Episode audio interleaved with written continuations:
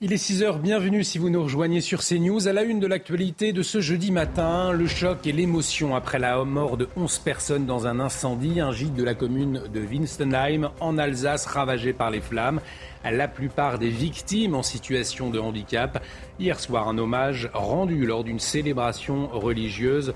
Retrouvera nos équipes sur place dans la matinale. Une enquête ouverte hein, pour euh, recherche des causes de la mort après euh, cet incendie d'une grande violence. Les investigations devront déterminer l'origine d'un feu couvent. Les détails ce matin. Les putschistes au Niger s'en prennent à la France. Ils l'accusent d'avoir libéré des djihadistes et violé l'espace aérien du pays. Des affirmations du régime militaire démenties fermement par Paris, alors qu'un sommet sur la crise se tient aujourd'hui. Les explications du général Bruno Clermont, notre consultant défense, sera en liaison avec nous dans la matinale. Et puis CNews à la découverte des plus belles communes de France. Pendant ce mois d'août, nous partons à la rencontre des maires de nos plus belles régions. Et ce matin, direction une commune inscrite sur la liste du patrimoine mondial de l'humanité. Nous serons avec le maire de Saint-Martin-de-Ré. Ce sera à 6h15. Et vous l'aurez compris donc dans la matinale aujourd'hui, nous allons consacrer une large page à ce drame en Alsace. Un incendie a ravagé donc un gîte de vacances à Winstenheim. Ça s'est passé hier et Sandra, il a coûté euh, la vie à 11 personnes. C'est le bilan le plus meurtrier en France depuis euh, sept ans. Le site accueillait des personnes en situation de handicap léger. Un accompagnateur figure parmi les victimes. D'ailleurs, un hommage leur a été rendu hier soir. Reportage de Sarah Varnier et Jules Bedeau, commenté par Mathilde Couvillère-Flornois. 11 bougies ont été allumées devant l'hôtel organisé à l'église de Saint-Laurent de Winsenheim. Pendant une quarantaine de minutes, 70 personnes ont rendu hommage aux 11 victimes de l'incendie. À la sortie de la messe, l'émotion était encore vive. Je suis encore sous le choc. Hein, c'est difficile. On est forcément touché et de... je me sentais pas de ne pas venir ce soir pour soutenir les familles en deuil. Je compatis hein, avec ces gens, pauvres gens. C'est vraiment la, seule chose qu'on malheureusement qu'on peut faire, quoi. C'est d'être près d'eux, c'est euh, de montrer qu'on est là, même si c'est pas grand chose. J'espère que ça a pu leur apporter un petit peu de, de réconfort. Cette messe de dernière minute a été organisée par la municipalité. Le maire de la ville a tenu à saluer la solidarité de ses habitants. Ça me fait un peu chaud au cœur hein, de dire voilà, il y a quand même des gens qui sont sensibles au malheur des autres. Hein. Donc ça, c'est quand même important. Donc on voit qu'on peut, en France, on peut quand même compter encore sur les gens par solidarité. Et ça, pour un maire, c'est formidable. Qualifié de drame épouvantable par la Première ministre qui s'est rendue sur les lieux, cet incendie est le plus meurtrier de ces sept dernières années. Euh, la Première ministre, donc, euh, on l'entendait, qui s'est rendue sur les lieux. Fadila Kadabati, la ministre déléguée chargée des personnes handicapées, attendu également Thomas Bonnet hein, sur les lieux du drame. On, l'a observé, un exécutif euh, très réactif qui prend ce, dossier très très au sérieux. Hein. Oui, et vous l'avez dit, euh, Fatila, Vadila Katabi sera donc la troisième membre du gouvernement à se rendre sur place. C'est la nouvelle ministre en charge des personnes handicapées. Elle pourrait aussi rendre visite d'ailleurs aux structures d'accueil de Moselle et de Meurthe-et-Moselle, d'où étaient originaires certaines euh, victimes. Mais dès hier, assez vite finalement, à 10h30, Elisabeth Borne annonce sur les réseaux sociaux qu'elle se rend sur place. Elle interrompt ses vacances dans le Var pour donc se rendre en Alsace. Elle avait prévenu avant son départ en vacances de la nécessité de se reposer, mais d'être aussi sur le pont, prêt à réagir s'il y a une difficulté. Il est intéressant aussi de noter que c'est l'Élysée qui a précisé que c'est sur demande du président de la République euh, que Elisabeth Borne s'est rendue sur place. Une précision pour montrer que même depuis le fort de Brégançon, le chef de l'État est toujours euh, aux manettes. Elisabeth Borne s'est donc rendue sur place accompagnée de la nouvelle ministre des Solidarités et des Familles, Aurore Berger. Aurore Berger qui a été nommée lors du dernier euh, remaniement, qui avait déjà effectué plusieurs déplacements à la fin du mois de juillet. Alors pour ses vacances, elle, elle avait choisi la Normandie, ce qui lui a permis aussi d'être mobilisable rapidement une visite de la Première ministre et de la ministre des Solidarités pour écouter, soutenir et rendre hommage aux équipes de secours. Merci Thomas pour euh, toutes ces précisions. On le disait donc, euh, un bilan très lourd à Winstenheim, 11 morts, 28 personnes qui se trouvaient euh, sur place au moment du sinistre. À ce stade, Sandra, aucun élément ne permet vraiment hein, d'expliquer le drame. C'est ce que la procureure affirmait hier. Elle a toutefois avancé quelques pistes, notamment celle d'un feu euh, couvent. Et eh bien justement, sur cette enquête, on va euh, tout de suite retrouver sur place euh, nos journalistes Jules Bedeau, Sarah Varny. envoyés spéciaux sur place. Donc, bonjour Sarah, on lisait, l'enquête démarre tout juste. Où en est-on aujourd'hui? Quelles sont les dernières informations à votre disposition? Oui, effectivement, euh, l'enquête démarre. Le parquet de Colmar euh, fait un bilan de 11 victimes, 11 victimes, mais hier soir, seulement 10 euh, des corps des victimes ont été retrouvés dans les décombres. Une onzième personne est donc toujours portée disparue. Les investigations démarrent. Une enquête en recherche des causes de la mort a été ouverte. Elle a été confiée à la section de recherche de la gendarmerie de Strasbourg et les circonstances de ce drame restent pour l'heure euh, indéterminées, inconnues. Il semble que le feu euh, a couvé un long moment avant euh, d'enflammer l'ensemble du bâtiment. Un feu, c'est les premières constatations qui font état que la structure, en fait, n'aurait pas pu s'enflammer aussi rapidement sans ce feu qui a couvé. La structure, donc, avait accueilli des vacanciers et avait été rénovée encore très récemment. Pour l'heure, euh, l'enquête devra déterminer euh, si la capacité était euh, respectée. Il faudra également déterminer si les conditions de sécurité étaient respectées ici pour ce gîte. Je rappelle, 28 personnes étaient sur place, seulement 17 ont pu s'échapper de cet incendie qui a ravagé le gîte situé euh, derrière moi. Euh, pour l'heure, euh, l'heure est pour le moment à l'émotion dans ce village et dans cette commune d'Alsace et la ministre des Personnes handicapées devra se rendre sur place aujourd'hui. Merci beaucoup Sarah pour toutes ces précisions. Sarah Varny, Jules Bedeau, que l'on retrouvera tout au long de la matinale, bien évidemment, pour faire le point sur les dernières informations. J'ajoute que Hubert Roth, député modem du Haut-Rhin, sera notre invité à 8h15. On reviendra sur cet incendie dramatique et l'émotion, vous l'aurez euh, compris, qu'il suscite encore aujourd'hui. Euh, ce triste et à la fois inquiétant constat à présent, en 20 ans, eh bien 40%, 40%, c'est énorme, des maternités de proximité ont fermé en France. Et euh, Sandra, eh bien, le mouvement, il se poursuit. C'est le cas notamment à Ancenis, en Loire-Atlantique, où la maternité est menacée de fermeture au 1er novembre prochain. Elle accueille chaque année 600 mamans, mais la direction ne trouve pas de candidat pour un poste vacant d'obstétricien. Conséquence, c'est toute la ville qui s'inquiète. Regardez euh, ce reportage signé Michael Chaillot. Impossible d'attirer de nouveaux gynécologues obstétriciens pour pallier un départ à la retraite et c'est la fermeture de la salle d'accouchement de l'hôpital d'Anceny qui se profile au 1er novembre. Les conditions de sécurité ne seraient plus réunies. Magali a donné naissance à ses deux enfants ici. Sa pétition pour sauver la maternité a réuni 20 880 signatures en trois semaines. Neuf mois euh, sans savoir vraiment où je vais atterrir pour accoucher, c'est pas neuf mois de, grossesse paisible, mais neuf mois de stress. Euh, c'est juste pas acceptable de faire 40 km pour aller accoucher alors qu'on a fait tous nos suites de grossesse ici. Première solution pour les futures mamans, venir accoucher ici à Nantes.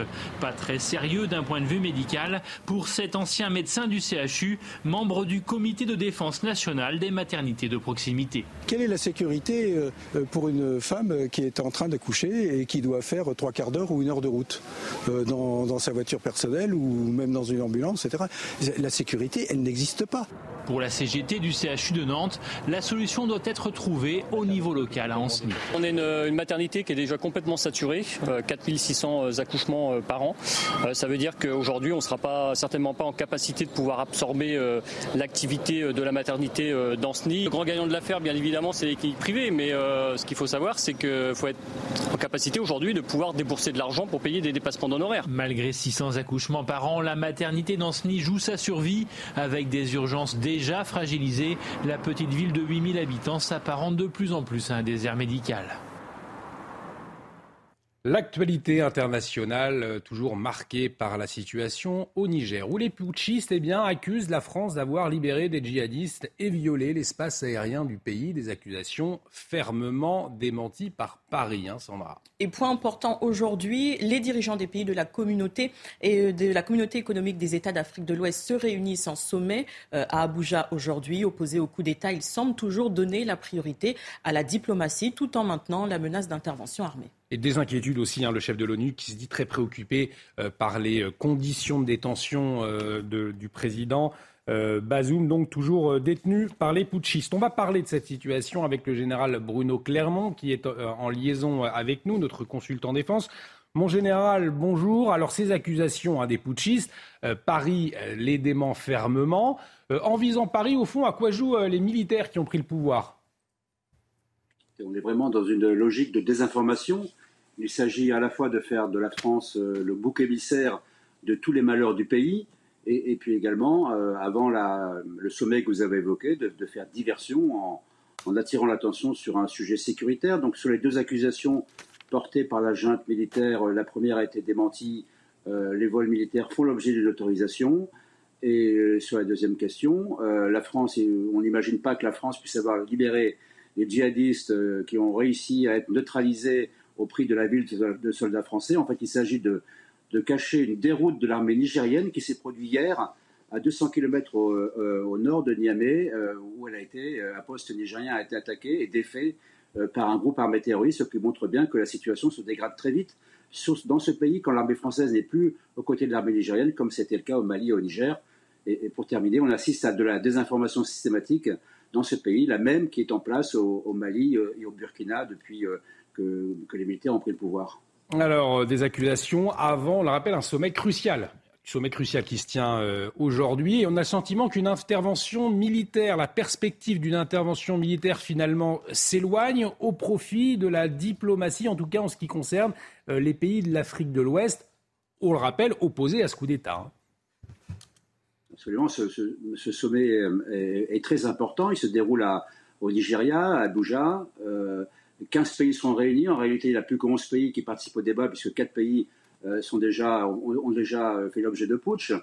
Euh, l'ordre du jour, c'est remettre à plat la stratégie euh, de la CDAO, organisation régionale, qui joue un rôle fondamental 12 jours après sa première réunion, bah très rapidement après le putsch. Donc les, la CDAO a trois leviers. Elle a un levier économique avec des sanctions, dont on voit qu'elles portent leurs fruits, bah même si elles ont des effets bah retours importants sur un certain nombre de pays, comme le Bénin en particulier. Mais ça, on l'a vu dans la guerre en Ukraine, des sanctions ont un prix à payer du côté de ceux qui les imposent. Euh, le deuxième élément, c'est évidemment l'opération militaire qui est planifiée, qui existe. Quatre pays sont prêts à participer, qui reste une option ouverte. Et, effectivement, on y privilégie l'option diplomatique, qui jusqu'à présent n'a pas abouti, mais qui serait quand même la meilleure solution. Le but du jeu étant, je rappelle, de remettre le président Bazoum au, pouvoir et donc de, faire rendre les armes en quelque sorte à la junte militaire. Dernier point, la CDAO joue très gros dans cette affaire. Elle va jouer son unité, qui jusqu'à présent a été solide, et surtout sa crédibilité, euh, parce que si elle n'obtient pas satisfaction, euh, son avenir est, compromis. Merci Général Bruno Clermont. Vous suivez bien évidemment de très près ce sommet crucial pour, euh, pour CNews. Le général Bruno Clermont que l'on retrouve tout au long de la matinale jusqu'à 9h. Toujours euh, à, l'étranger, au moins six personnes mortes dans l'archipel américain d'Hawaï. L'île de Maui, notamment, est ravagée par plusieurs incendies. Hein. Les flammes ont, détruit de nombreuses maisons, de nombreux commerces hier, Sandra. Oui, et les autorités locales redoutent même un bilan euh, meurtrier. Vous allez voir que malgré le nuage de fumée et les flammes, certains habitants ont pris des risques pour tenter de sauver des vies. Regardez.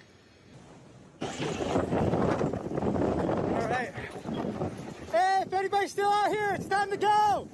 If anybody's still out here, it's time to go. It's time to go. All right. That's our last dump video on this pier today.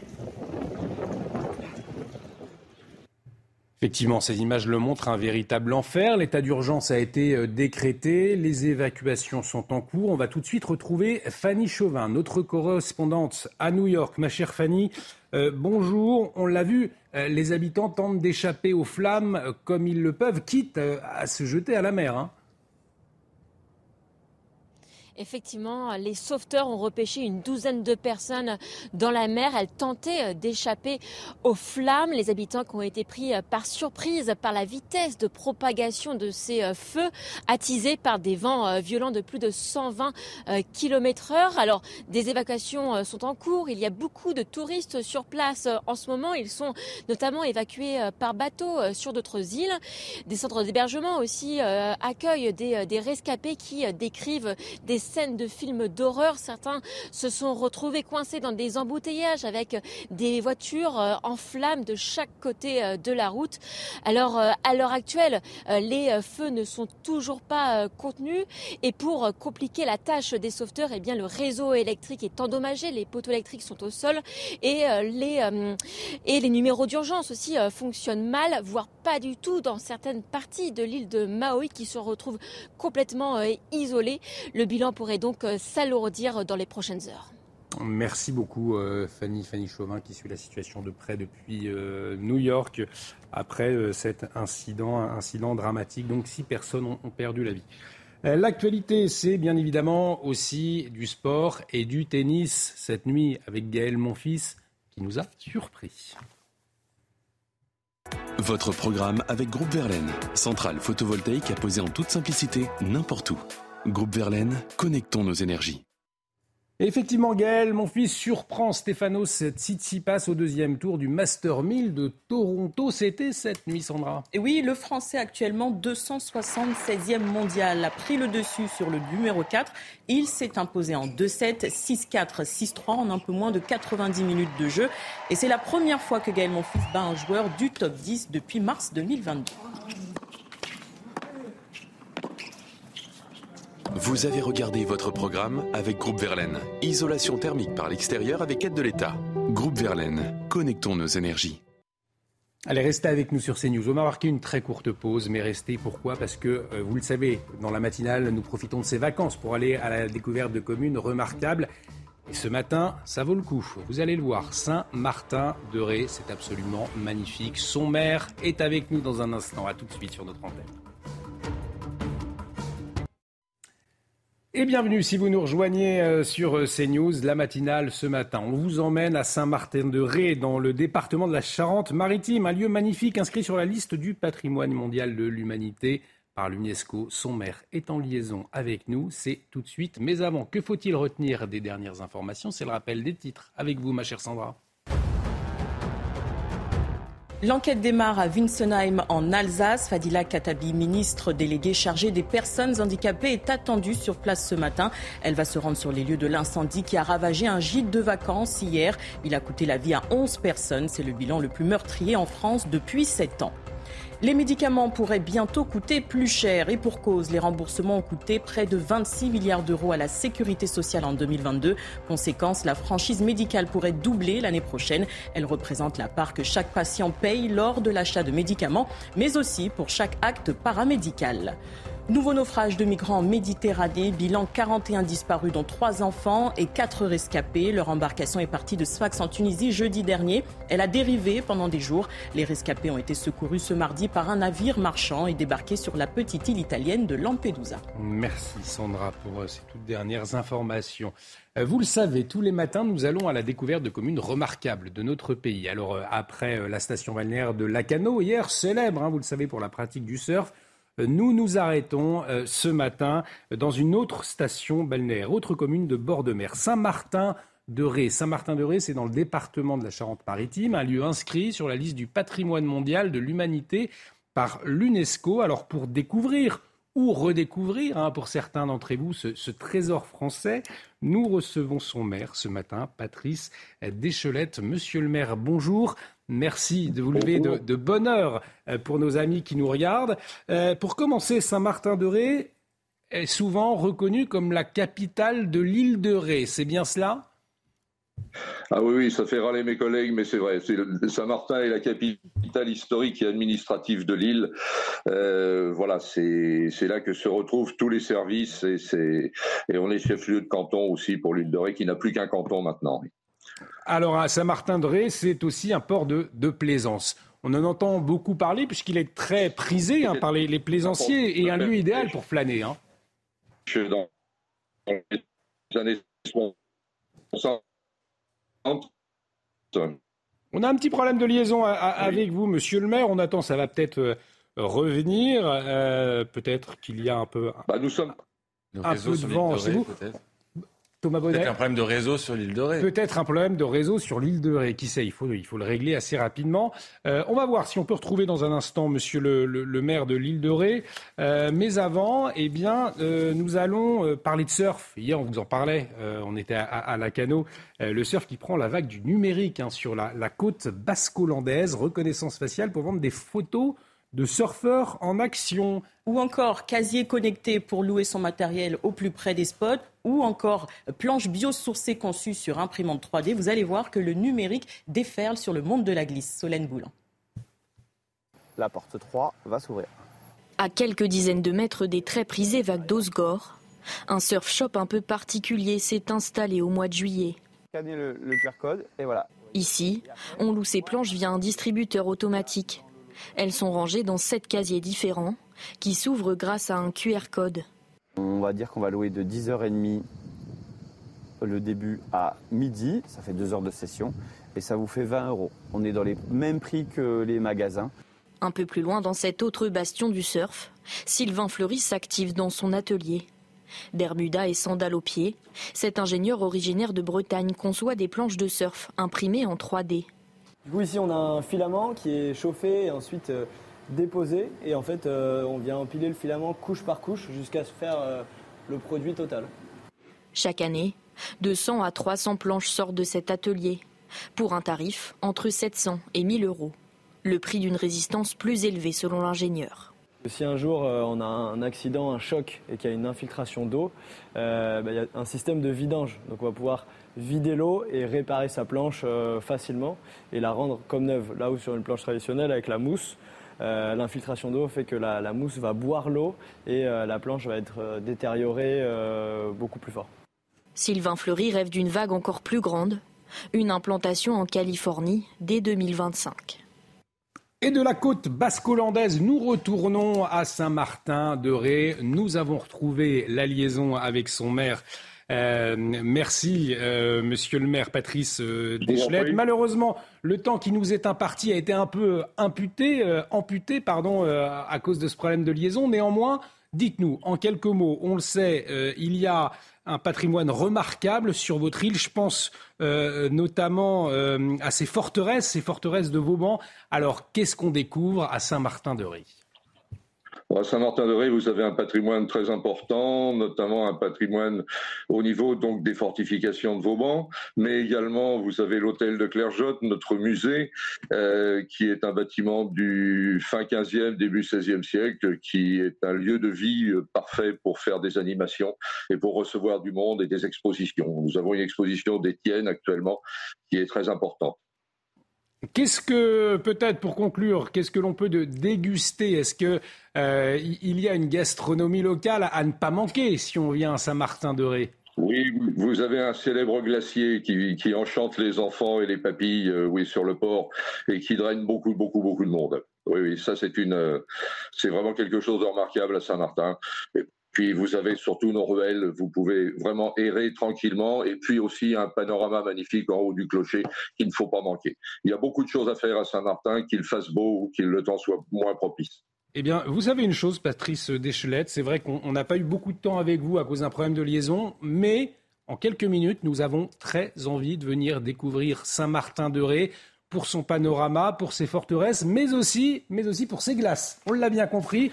Un grand merci, euh, Patrice euh, Deschelette, d'avoir été avec nous ce matin sur CNews, maire de Saint-Martin-de-Ré, dans le département de la Charente-Maritime. Donc une très belle commune que nous avons découvert encore ce matin sur notre antenne. Quel temps va-t-il faire d'ailleurs euh, à Saint-Martin-de-Ré aujourd'hui? Eh bien tout de suite, c'est la météo.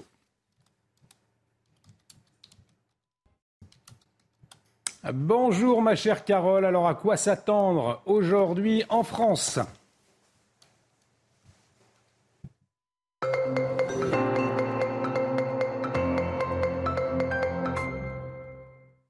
Météo des plages pour ce jeudi. Vous pourrez sortir le parasol à Grandville avec 28 degrés, 19 degrés pour aller nager. L'indice UV sera de 8. On n'oublie pas la crème solaire. À la Baule, un ciel plus nuageux que ce mercredi. 24 degrés, 18 degrés pour aller faire quelques brasses. Par contre, des conditions beaucoup plus idéales du côté de Royan avec du beau soleil. 27 degrés et 22 degrés sous un indice UV de 9. On poursuit avec vos plages autour du golfe du Lion. Un ciel un peu plus nuageux que ces jours précédents, 30 degrés malgré tout. Et les températures de l'eau aussi entre 17 et 22 degrés. Toujours en ciel nuageux à Ken, 27 degrés comme à Antibes. À Ajaccio, nous aurons 23 degrés pour aller faire quelques brasses. Une température idéale, mais l'indice UV sera de 9.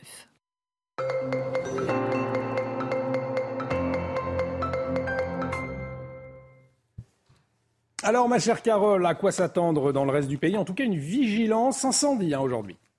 La météo avec BDOR.fr. L'agence BDOR vous donne accès au marché de l'or physique. L'agence BDOR, partenaire de votre épargne. Voilà, Carole, on vous retrouve enfin. Une vigilance incendie, je le disais hein, aujourd'hui.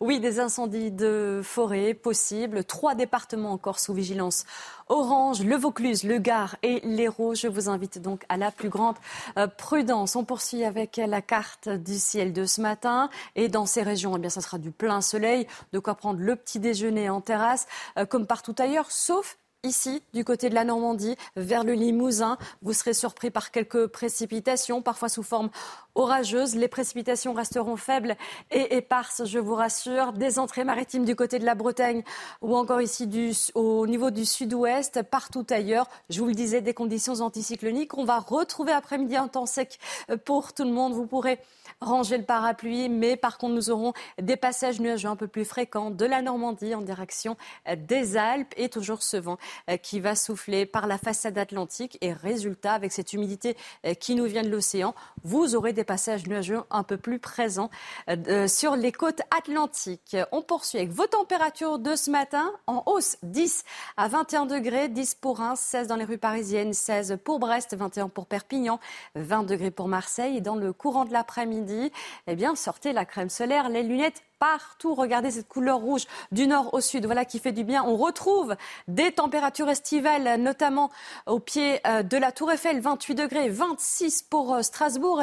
Et vous parliez de, Saint-Martin-de-Ré, eh bien, nous aurons 27 degrés cet après-midi. De quoi prendre une bonne glace sur le port. Ces trois prochains jours s'annoncent assez instables.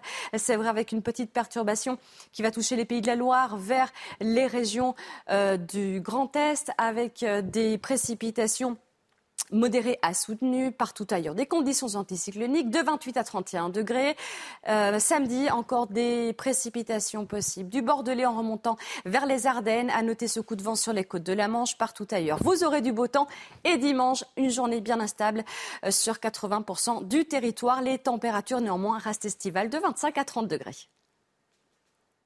C'était la météo avec BDOR.fr. L'agence BDOR vous donne accès au marché de l'or physique. L'agence BDOR, partenaire de votre épargne. Bon réveil à tous si vous nous rejoignez sur CNews. À la une de l'actualité ce matin, une enquête ouverte pour recherche des causes de la mort après l'incendie d'une grande violence en Alsace. Les investigations devront déterminer l'origine d'un feu couvent. Les détails tout de suite dans la matinale. Le choc et l'émotion donc après la mort de 11 personnes dans cet incendie. Un gîte de la commune de Wistenheim a été ravagé par les flammes, la plupart des victimes en situation de handicap. Hier soir, un hommage rendu lors d'une célébration religieuse.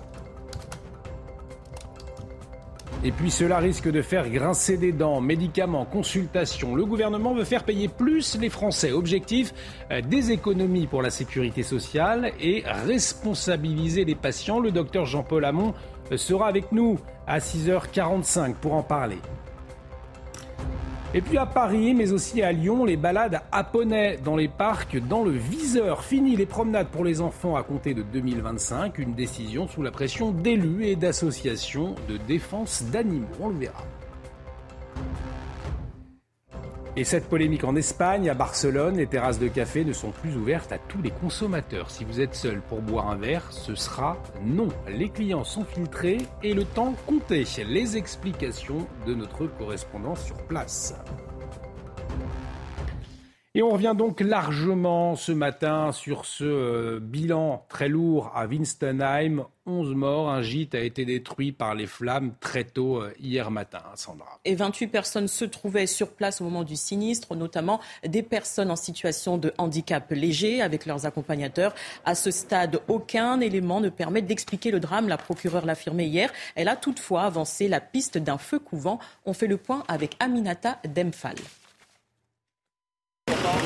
Tout un bâtiment parti en fumée. Pour l'instant, les causes de l'incendie sont toujours inconnues, mais d'après la procureure, sa propagation pourrait être due à la structure même de l'édifice. L'origine, euh, qui serait vraisemblablement pour le moment un feu qui a couvé. Alors on ne peut encore évidemment pas déterminer euh, les causes euh, de ce feu couvant, mais au regard de l'embrasement de ce bâtiment qui, comme vous l'avez vu, est en partie en colombage, euh, c'est du bois euh, qui a effectivement dû euh, mettre quelques heures avant de réellement s'embraser. L'enquête va donc se poursuivre, notamment pour déterminer si les bâtiments étaient aux normes de sécurité. Dans ce cadre-là, on a envoyé aussi tout de suite la brigade des recherches, les gendarmes de la section de recherche de Strasbourg. Ça va prendre du temps parce qu'il y a beaucoup de choses à analyser, il y a beaucoup, beaucoup de prélèvements qui vont être faits. Euh, il faut qu'on auditionne le plus de témoins possible. La propriétaire du gîte a d'ores et déjà été auditionnée. Les résultats des premières analyses d'identification des corps seront connus dans les prochains jours. Alors l'enquête démarre tout juste, mais euh, pour l'heure, eh bien le temps est au choc et à l'émotion dans cette petite commune, mais bien au-delà, euh, en France et euh, en Alsace et, partout en France, bien évidemment. D'autant que la plupart des victimes, on le disait, étaient en situation de handicap. Une célébration religieuse a d'ailleurs eu lieu hier hein, dans cette commune de Winstonheim. On va retrouver tout de suite sur place nos envoyés spéciaux, Sarah Varny et Jules Bedeau. Euh, Sarah, je le disais, on le comprend, c'est le choc, l'émotion, toujours euh, ce matin dans la commune. Beaucoup d'émotions, beaucoup de pudeur ici à Winsenheim. Euh, une cérémonie euh, œcuménique s'était tenue hier soir euh, dans l'église de, cette petite commune de 8000 habitants. des personnes venues de la commune, mais aussi de plus loin, de Colmar ou de Münster notamment. Tous souhaitaient faire part de leur émotion et se recueillir et apporter leur soutien aux familles des victimes. Ils ont répondu et se sont confiés à notre micro touché euh, par ce drame déjà parce que ça touche des personnes, ça touche des familles et aussi parce que, comme je le dis à vos confrères, que j'ai une nièce qui est handicapée, qui adulte handicapée, qui fait régulièrement des séjours euh, à l'aide de son foyer et forcément j'y ai pensé. Je me suis dit ça aurait pu être elle, j'aurais pu être euh, dans la situation de ces familles-là. Et on n'en croyait pas, quoi. On croyait pas, enfin, aux oreilles de dire que ça se passe. On a toujours l'impression que ça se passe en dehors, euh, enfin loin de chez nous. Et puis finalement, ben, c'est juste à côté. Euh, c'est juste horrible, comme je disais, c'est des gens qui venaient en vacances tranquillement et tout, qui pensaient passer des moments heureux et finir comme ça. Et c'est juste horrible, quoi. C'est juste horrible. Au lendemain euh, de ce drame. Sur les 11 euh, victimes, seulement 10 corps ont été euh, retrouvés des décombres. Une onzième personne est toujours portée disparue. Les corps ont été transférés à l'Institut médico-légal de Strasbourg afin de passer des scanners et d'être identifiés. Des prélèvements ADN ont également été faits auprès des, des familles des victimes. Pour l'heure, une enquête a été ouverte pour recherche des causes de la mort. Merci beaucoup euh, Sarah pour toutes ces précisions. Sarah Varni, Jules Bedeau, que l'on retrouvera tout au long de cette matinale sur place pour revenir hein, sur ce terrible drame. On en parlera également euh, à 8h15 avec euh, notre, notre invité qui sera avec nous, le, député de Meurthe-et-Moselle, donc à 8h15, qui sera en liaison sur CNews. On en vient maintenant euh, à un tout autre sujet qui concerne les locations de jet ski. On va le voir, euh, Sandra, ces locations de jet ski, et eh bien la question de la sécurité, visiblement, ça passe, ça ne se passe pas au premier plan. Oui, on a vu depuis le début de l'été, il y a eu des accidents justement avec des jet skis. Vous allez voir que certains professionnels tirent la sonnette d'alarme, notamment concernant la sécurité. Euh, tous les professionnels, je pense, un grand nombre de professionnels essaient de tout verrouiller parce que nous, c'est un commerce. C'est un commerce qui est suivi par les affaires maritimes, c'est un, commerce qui est suivi par la gendarmerie maritime. On a tout un tas de règles et que si on veut la pérennité de notre activité et au-delà de notre activité, de notre business, on ne peut pas se permettre ce type de, ce type de, de n'importe quoi. Mais pour d'autres, pour d'autres, c'est pas la sécurité qui compte. La preuve, c'est de dire, euh, bah voilà, euh, je vais vendre ou louer mon jet ski euh, à n'importe qui, n'importe comment, avec aucune règle.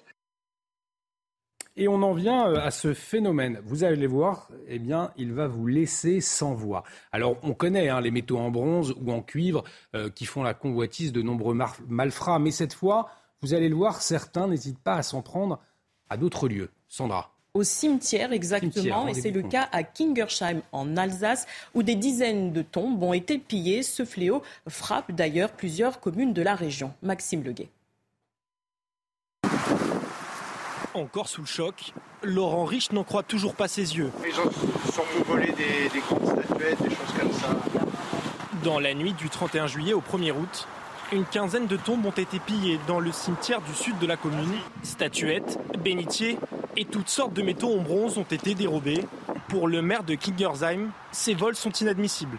Je trouve ça scandaleux, tout simplement. Ça, euh, voilà, euh, je comprends, je comprends la du gain, mais aujourd'hui, on voit que euh, il y a des valeurs qui se perdent et que, que le fait que l'on puisse venir dans un cimetière pour voler, pour éventuellement dégrader. Encore une fois, il n'y a pas eu de dégradation dans le nôtre, mais, mais quand je vois ce qui peut arriver des fois sur sur certains cimetières, je trouve que il faut que il faut qu'on se reprenne. Cet habitant a constaté impuissant le pillage de la tombe de ses parents.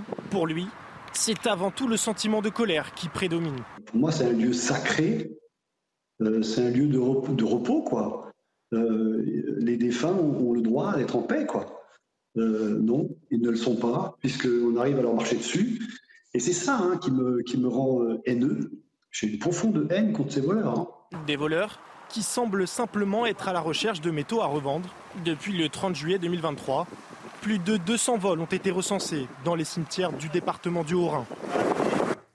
Si vous êtes parent de jeunes enfants, eh bien, cette information va peut-être vous décevoir, surtout si vous habitez à Lyon ou dans la capitale, à Paris. Pourquoi? Eh bien, puisque les balades à poney, c'est bientôt terminé à Paris, à Lyon. La mairie va les interdire dès 2025 dans les parcs de la capitale.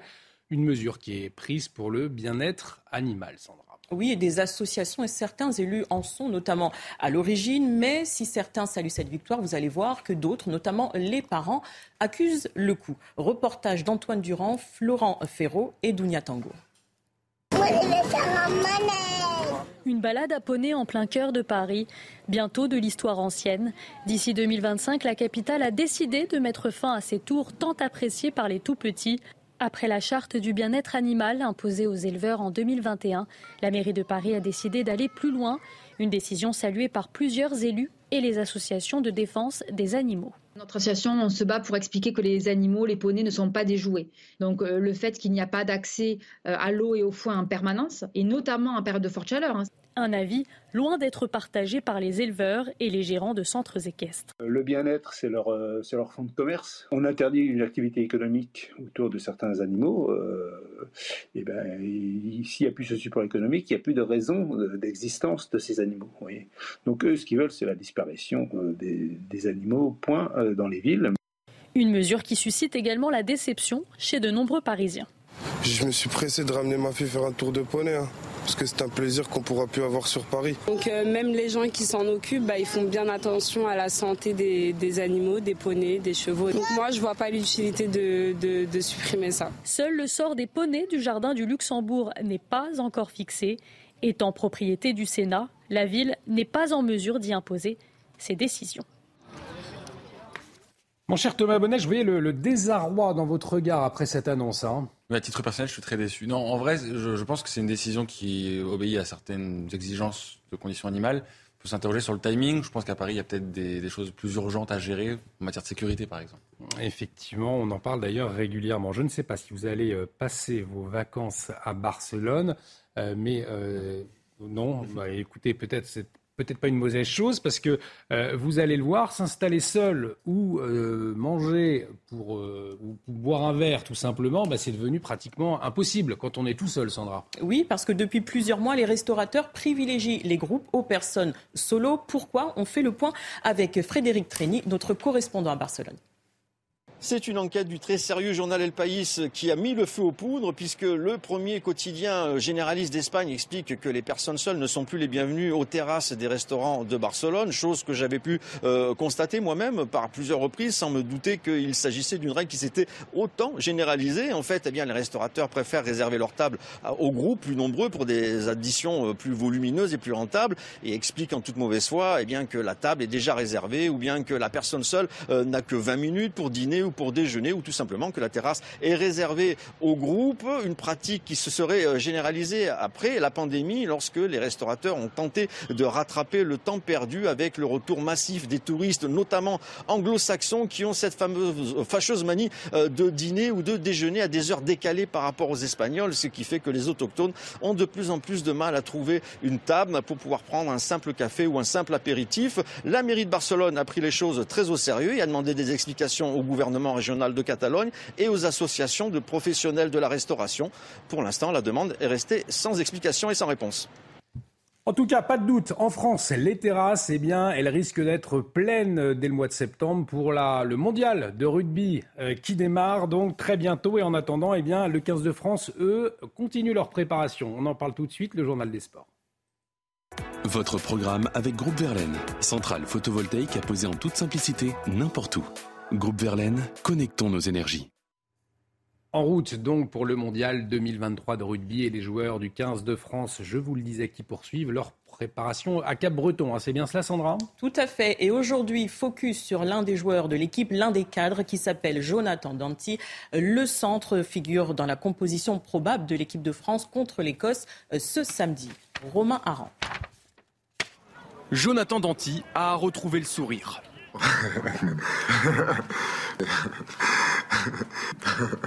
Et pour cause, le trois quarts centre du 15 de France devrait retrouver le terrain samedi face à l'Écosse, presque deux mois après la douloureuse défaite avec La Rochelle face à Toulouse en finale du top 14.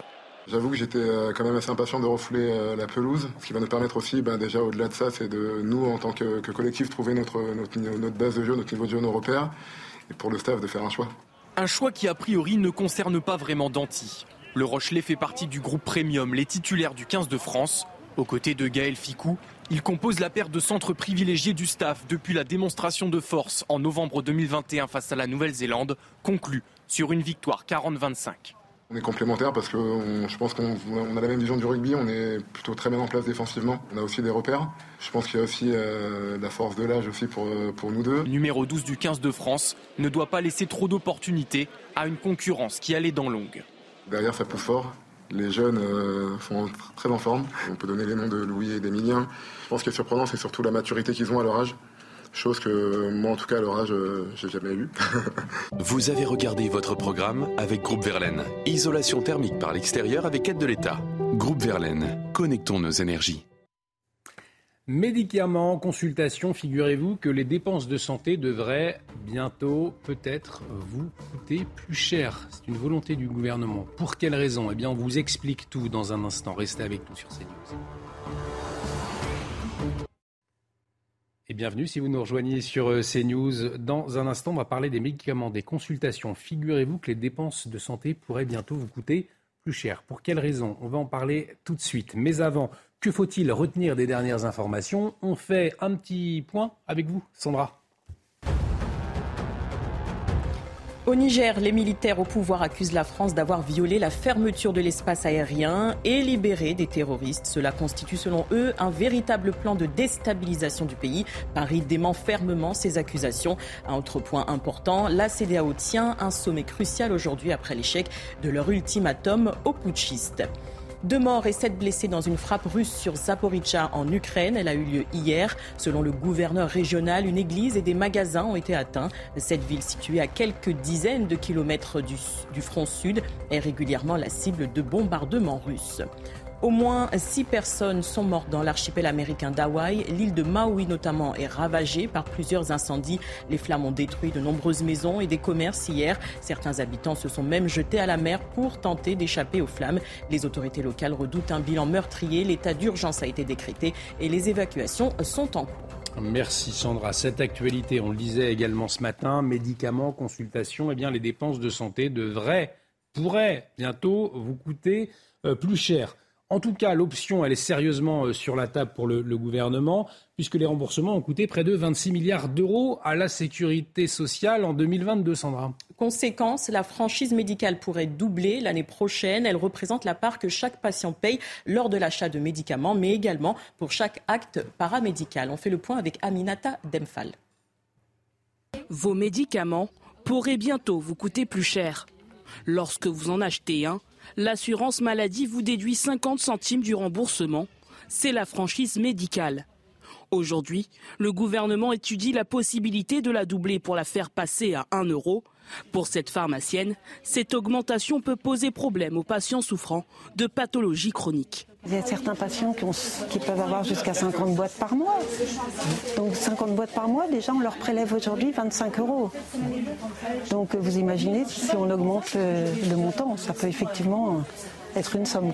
L'objectif, réaliser des économies et responsabiliser les patients. Pour certains, faire payer plus cher les médicaments pour pousser à moins consommer n'est pas nécessaire.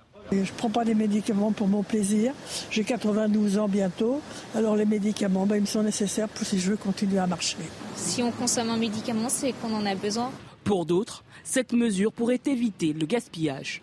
On achète 30 euh, comprimés pour euh, peut-être euh, une utilisation de 7 jours et puis le reste à finir à la poubelle. En doublant les franchises médicales, Bercy espère une économie allant de 500 à 600 millions d'euros.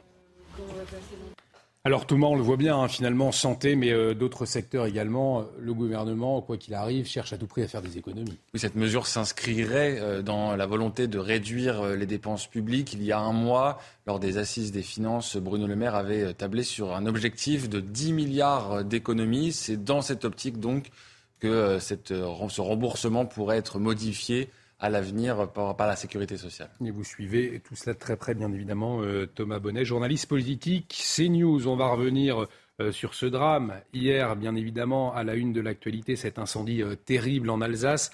mais avant, bah, on va se détendre un petit peu. On va un petit peu respirer, prendre une petite respiration avec cette activité préférée des Français. Peut-être que vous y jouez, Carole, Sandra, Thomas, je ne sais pas, la pétanque.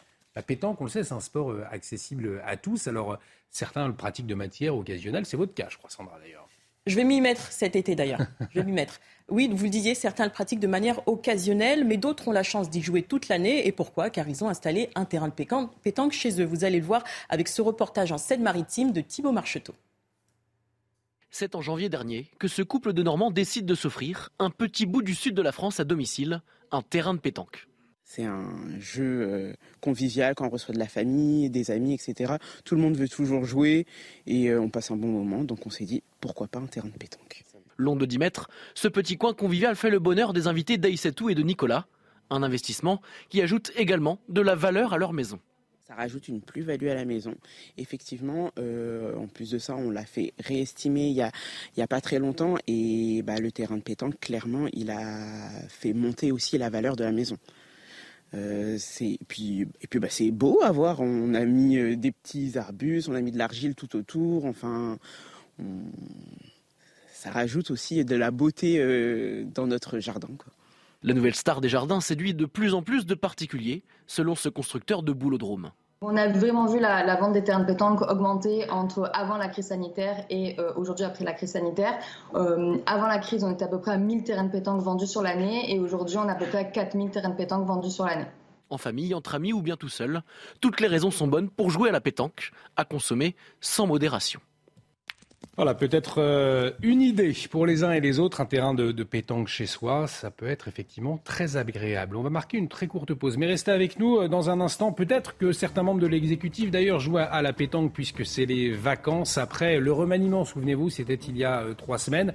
On s'interroge ce matin avec Thomas Bonnet que sont devenus les anciens ministres du gouvernement, du dernier gouvernement d'Elisabeth Borne?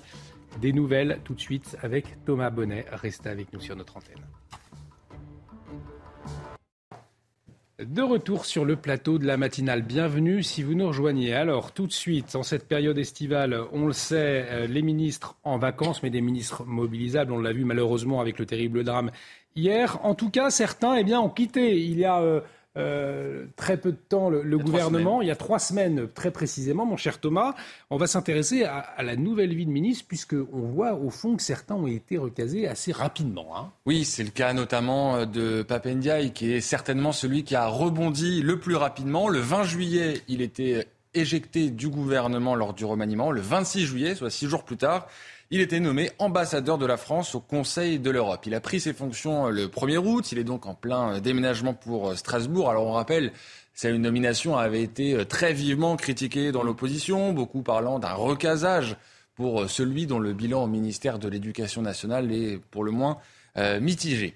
Marlène Schiappa, elle aussi, a quitté le gouvernement lors du dernier remaniement, sans doute rattrapé par l'affaire du fonds euh, Marianne. Alors un article du Monde affirmait que l'ancienne ministre avait déjà envisagé sa reconversion en 2022 puisqu'elle n'imaginait pas être présente dans le gouvernement lors du deuxième quinquennat d'Emmanuel Macron. Finalement, elle sera donc restée euh, un an de plus et le Figaro, dans un article paru euh, il y a quelques heures, rapporte ses propos. Elle affirme avoir été approchée à plusieurs reprises par des grands patrons pendant ces six ans au sein de l'exécutif. Marlène Schiappa, qui n'exclut donc pas, qui n'exclut donc pas euh, une nouvelle vie dans le privé, on pourrait aussi, pourquoi pas, la retrouver euh, sur les antennes à la rentrée. Alors mon cher Thomas, vous parlez de ceux qui ont pu rebondir rapidement, euh, mais pour d'autres, cela semble plus compliqué, non? Oui, on pense euh, notamment à Jean-Christophe Combe, ancien ministre des Solidarités. Lui aussi est interrogé par nos confrères du Figaro. Il se montre peu expansif. Il dit vouloir prendre le temps et réfléchir à son avenir euh, personnel. Alors lui, n'est resté que 14 mois au gouvernement et il avoue même que l'annonce de son départ euh, lui a été faite de manière assez brutale. Il a appris la nouvelle que quelques heures avant que cela ne fuite dans la presse. Un retour à la vie normale compliqué. Il faut rappeler qu'il a été le président de la Croix-Rouge, mais il ne peut pas y retourner parce que la haute autorité pour la transparence de la vie publique interdit aux ministres d'aller dans des secteurs où ils ont eu autorité. Ça réduit donc les possibilités de reconversion. Rappelez-vous l'exemple de l'ancien ministre des Transports, Jean-Baptiste Djebari. Il avait voulu devenir, à sa sortie du gouvernement, vice-président de l'armateur CMA-CGM. Une nomination qui, à l'époque, avait été euh, retoquée justement par la haute autorité pour la transparence de la vie publique. Alors, l'article du Figaro nous apprend aussi que certains ministres semblent avoir besoin de temps pour euh, se remettre de leur départ. On pense notamment à l'ancien ministre de la Santé François Braun ou encore euh, Isabelle Rome qui était chargée de, l'égalité femmes-hommes. Il y en a une en tout cas, pour finir, qui semble prendre les choses avec philosophie, c'est Geneviève Dariussec, ancienne ministre chargée des personnes en situation de handicap. Après six ans au gouvernement, elle se dit très contente de retourner sur le terrain puisqu'elle va désormais exercer son mandat de députée dans les Landes. Du retour à l'arrêté pour les anciens ministres, pour d'autres un peu moins. Merci euh, Thomas Bonnet pour, pour toutes ces, nouvelles euh, des membres de l'exécutif. Comme chaque matin, il est 6h55, euh, eh bien c'est l'heure de l'instant musique. Coup de projecteur ce matin sur Jack. Alors Jack, c'est un chanteur niçois révélé dans The Voice et il a dévoilé un titre, une version revisitée du carton de Lara Fabian. Je t'aime. On a tous dansé un slow euh, sur ce carton de Lara Fabian. On écoute. Quelques éclats de verre auraient peut-être pu nous aider dans ce silence amer. J'ai décidé de pardonner les erreurs qu'on peut faire trop s'aimer. D'accord, les petits garçons, en moi souvent te réclamaient, parce que comme une mère, tu m'abordais, me protégeais. Je t'ai volé ce son qu'on n'aurait pas dû partager. À bout de mots de rêve, je vais crier. Je t'aime, je t'aime, comme un fou, comme un soldat, comme une star de cinéma. Je t'aime. La météo avec BDOR.fr. L'agence BDOR vous donne accès au marché de l'or physique. L'agence BDOR, partenaire de votre épargne. Alors, ma chère Carole, euh, la météo après l'instant musique, quel temps va-t-il faire aujourd'hui euh, en France? Eh bien, un temps relativement calme, Olivier. C'était d'ailleurs le cas hier dans le Morbihan. Alors, cependant, ce matin, euh, si vous êtes euh, sur le Morbihan, ben, vous aurez quelques petites averses, c'est vrai, dans le courant de la matinée. Mais l'après-midi s'annonce estival avec euh, des passages nuageux moins fréquents. Mais avant cela, regardons tout de suite votre carte du ciel. Pour ce matin, je vous le disais, une petite dégradation sous forme de ciel de traîne à caractère orageux de la Normandie, sur, également sur les régions centrales, des entrées maritimes ici au pied des Pyrénées. Et ça sera le cas également sur la pointe bretonne. Quelques nuages bas sous forme de brouillard à Charleville-Mézières ou encore du côté des côtes varoises. Dans le courant de l'après-midi, retour au sec pour tout le monde avec des passages, nuageux un peu plus fréquents de la Normandie vers euh, les Alpes. À noter ce vent qui va toujours souffler sur l'arc atlantique, mais également euh, Mistral et Tramontane également. Le risque d'incendie va être élevé pour trois départements. Euh, je vous invite donc à la plus grande vigilance. Vos températures de ce matin Bonne évolution par rapport à ces derniers jours. 10 degrés pour Reims, 21 degrés pour Perpignan, 16 pour Brest. Et dans le courant de l'après-midi, regardez cette carte de l'Hexagone toute rouge. On sera dans des normales de saison, voire 5 à 6 degrés au-dessus des normales de saison sur une bonne moitié sud. 35 pour Perpignan. Nous aurons 29 du côté de Marseille, 28 dans les rues parisiennes, 28 pour Bordeaux et 22 degrés pour Brest. Les trois prochains jours s'annoncent assez mitigés. Nous aurons un petit peu d'instabilité ici des Pays de la Loire en remontant vers les Ardennes vendredi. Partout ailleurs, des conditions anticycloniques et du beau soleil de 28 à 31 degrés. Samedi, eh bien, cette perturbation, elle va se décaler vers le Bordelais en remontant toujours vers les Ardennes. À l'arrière et à l'avant, du beau soleil. Vous profiterez euh, évidemment si vous êtes euh, du côté euh, de, des Alpes-Maritimes ou encore du sud-ouest. Des rafales de vent vont être présents ici, présentes pardon, sur les côtes de la Manche de 50 à 60 km par heure. Et dimanche, eh bien, une dégradation pluvieuse qui va s'étendre un petit peu partout sur le territoire, à l'exception des Hauts-de-France ou encore du sud du territoire de 25 à 30 degrés. C'était la météo avec BDOR.fr. L'agence BDOR vous donne accès au marché de l'or physique. L'agence BDOR, partenaire de votre épargne. Bienvenue si vous nous rejoignez sur CNews. Bon réveil pour vous livrer l'information ce matin dans la matinale. À mes côtés, Sandra Chiombo et Thomas Bonnet. À la une de l'actualité ce matin, le choc, l'émotion après la mort de 11 personnes dans un incendie. Un gîte de la commune de Wistenheim en Alsace ravagé par les flammes. La plupart des victimes en situation de handicap. Hier soir, un hommage rendu lors d'une célébration religieuse. On retrouvera euh, sur place Sarah Varny et Jules Bedeau, nos envoyés spéciaux.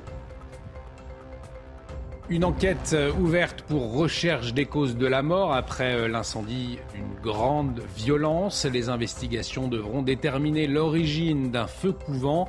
Les détails sur l'enquête dans la matinale.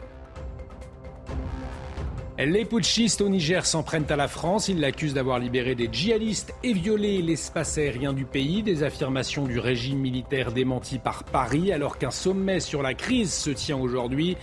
Éclairage, explication du général Bruno Clermont ce matin. Et puis se loger à Paris pendant les JO de 2024, eh bien cela risque de vous coûter cher. À moins d'un an du coup d'envoi, les prix flambent dans les restaurants, dans les hôtels et c'est le cas dans d'autres villes qui reçoivent des épreuves. On le verra. Et donc ce matin, nous consacrons euh, une large page à ce drame hier à Winstonheim en Alsace. L'enquête démarre hein, après l'incendie qui a ravagé euh, un gîte de vacances euh, il a coûté, on, vous le rappelle, la vie à 11 personnes, hein, Sandra. Oui, et c'est le bilan le plus meurtrier en France depuis 7 ans. Le site accueillait des personnes en situation de handicap léger avec leurs accompagnateurs. Un hommage leur a été rendu hier. Reportage de Sarah Varny, Jules Bedeau et commenté par Mathilde Couvillère-Flornois. 11 bougies ont été allumées devant l'hôtel. Leur flamme a scintillé lors de la messe œcuménique organisée à l'église de Saint-Laurent de Winsenheim. Pendant une quarantaine de minutes, 70 personnes ont rendu hommage aux 11 victimes de l'incendie. À la sortie de la messe, l'émotion était encore vive. Je suis encore sous le choc. Hein, c'est difficile. On est forcément touché et de... je me sentais pas de ne pas venir ce soir pour soutenir les familles en deuil. Je compatis. Hein. Avec ces gens, pauvres gens.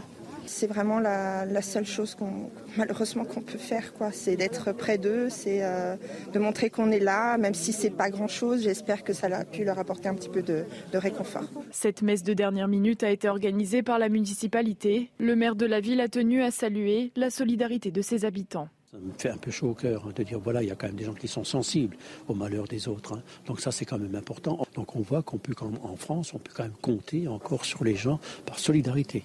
Et ça, pour un maire, c'est formidable. Qualifié de drame épouvantable par la Première ministre qui s'est rendue sur les lieux, cet incendie est le plus meurtrier de ces sept dernières années. Et on retrouvera hein, euh, ce matin euh, nos envoyés spéciaux sur place, Sarah Varny, euh, Jules Bedeau. Ils nous en diront un peu plus sur l'évolution de l'enquête. Ce sera à partir de, de, 7h15. On va parler à présent de ce constat. Alors, constat à la fois triste, mais également inquiétant, puisqu'en 20 ans, eh bien, 40%, 40% c'est énorme, hein, des maternités de proximité ont fermé en France et le mouvement, il se poursuit, Sandra. Et c'est le cas à Annecy, Annecy, Ancenis. Ancenis. Ancenis, exactement. Oui, c'est mieux. En Loire-Atlantique. La maternité est menacée de fermeture au 1er novembre prochain. Elle accueille chaque année 600 mamans, mais la direction ne trouve pas de candidat pour le poste vacant d'obstétricien. Reportage signé Michael Chailloux. Impossible d'attirer de nouveaux gynécologues obstétriciens pour pallier un départ à la retraite et c'est la fermeture de la salle d'accouchement de l'hôpital d'Ancenis qui se profile au 1er novembre. Les conditions de sécurité ne seraient plus réunies. Magali a donné naissance à ses deux enfants ici. Sa pétition pour sauver la maternité a réuni 20 880 signatures en trois semaines. Neuf mois euh, sans savoir vraiment où je vais atterrir pour accoucher, c'est pas neuf mois de, grossesse paisible, mais neuf mois de stress. Euh, c'est juste pas acceptable de faire 40 km pour aller accoucher alors qu'on a fait tous nos suites de grossesse ici. Première solution pour les futures mamans, venir accoucher ici à Nantes. Pas très sérieux d'un point de vue médical pour cet ancien médecin du CHU, membre du comité de défense nationale des maternités de proximité. Quelle est la sécurité euh, pour une femme qui est en train d'accoucher et qui doit faire trois quarts d'heure ou une heure de route, euh, dans, sa voiture personnelle ou même dans une ambulance, etc. La sécurité, elle n'existe pas. Pour la CGT du CHU de Nantes, la solution doit être trouvée au niveau local à Ancenis. On a une, maternité qui est déjà complètement saturée, 4600 euh, euh, accouchements par an. Ça veut dire qu'aujourd'hui, on ne sera pas, certainement pas en capacité de pouvoir absorber l'activité de la maternité d'Ancenis. Le grand gagnant de l'affaire, bien évidemment, c'est les cliniques privées, mais ce qu'il faut savoir, c'est qu'il faut être en capacité aujourd'hui de pouvoir débourser de l'argent pour payer des dépassements d'honoraires. Malgré 600 accouchements par an, la maternité d'Ancenis joue sa survie avec des urgences déjà fragilisées. La petite ville de 8000 habitants s'apparente de plus en plus à un désert médical. Vous allez le voir, ce matin, on a choisi de vous raconter une histoire à peine croyable. En tout cas, une histoire qui nous dit attention, ne pas toujours écouter nos GPS dans les voitures, puisque une conductrice elle a suivi toutes les indications hein, de, son de son GPS. Et sa voiture, elle a fini où? Bah, Sur un train de de Sandra. Oui, et c'était dans la nuit de mardi à mercredi à Quincieux, entre Lyon et Mâcon. La conductrice, vous le disiez, a tourné sur les voies. Au lieu de tourner sur la route, elle s'est retrouvée coincée sur les rails. Elle a eu le temps de quitter son véhicule, mais elle n'a pas pu éviter euh, l'accident. La locomotive du train a dû être soulevée pour désencastrer la voiture et le trafic des TER a été perturbé au cours de la journée. Effectivement, c'est inquiétant. Faire attention, euh, donc, ne pas toujours se fier à son GPS. C'est ce qu'on peut retenir euh, de, cette histoire ce matin. On va parler de l'actualité internationale, euh, toujours inquiétante au Niger, avec les putschistes qui accusent la France d'avoir libéré des djihadistes et violé l'espace aérien des pays. Des accusations, Sandra, qui ont été bien évidemment fermement démenti hein, par Paris. Oui, et aujourd'hui, autre date clé, le, sommet tenu par les dirigeants des pays de la communauté économique des États d'Afrique de l'Ouest à Abuja. Un sommet d'urgence, c'est un sommet crucial concernant cette situation au Niger. Ils sont opposés au coup d'État. Ils semblent toujours donner la priorité au dialogue priorité euh, tout en maintenant une menace d'intervention, puisque le chef de l'ONU s'est dit euh, très préoccupé hein, par les, conditions de détention du président déchu, le président Bazoum. On va en parler avec le général Bruno Clermont, qui est en liaison euh, avec nous, notre correspondant défense. Mon général, rebonjour. Alors Paris qui dément, on le disait fermement, les accusations hein, des, putschistes. en visant la France, finalement, à quoi jouent les militaires qui ont pris le pouvoir? On est vraiment dans une, action de désinformation euh, vis-à-vis de la population nigérienne et également de la communauté internationale avec un double objectif. Le premier, c'est faire ce que les Butchis font depuis le début, c'est-à-dire de, servir de la France comme bouc émissaire de, tous les malheurs que rencontre ce pays, et, ils, sont, très nombreux. Et, le deuxième, c'est faire une diversion euh, avant le sommet de la CDAO que vous avez évoqué, qui va être un sommet extrêmement important. Les deux accusations la première, l'accusation d'un survol sans autorisation, a été démentie euh, puisqu'il y, a eu un accord euh, qui permet les survols dans ce type de situation.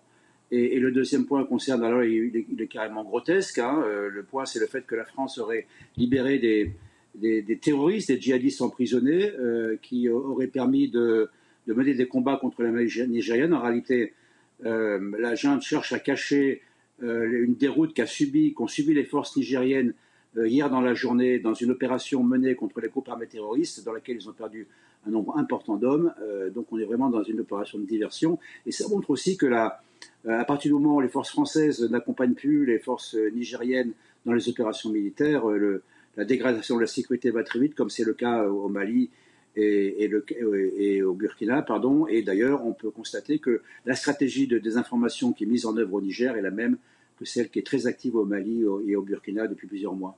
Vous le rappeliez, un sommet crucial attendu euh, aujourd'hui. On a le sentiment qu'une intervention militaire semble s'éloigner au profit de la, diplomatie. Hein. C'est un peu la, stratégie euh, euh, des pays de, l'Afrique de l'Ouest, on le rappelle, opposés à un coup d'État. Rappelons que ce sommet a été décidé à la fin de l'ultimatum qui, qui enjoignait le président, la junte de rendre le pouvoir au président Bazoum, ce qui n'a pas été fait, avec une menace militaire.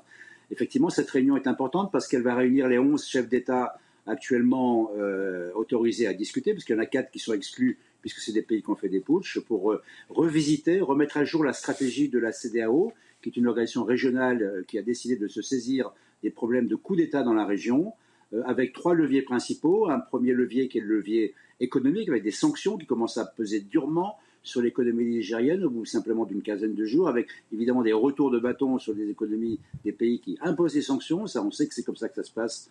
On l'a avec l'Ukraine. Un deuxième volet qui est une opération militaire qui a été planifiée, pour laquelle quatre pays euh, se sont déclarés prêts à intervenir. Euh, donc l'option militaire est toujours ouverte, mais vous avez raison, c'est l'option diplomatique aujourd'hui euh, qui est privilégiée par l'ensemble de la communauté internationale, mais également la CDAO.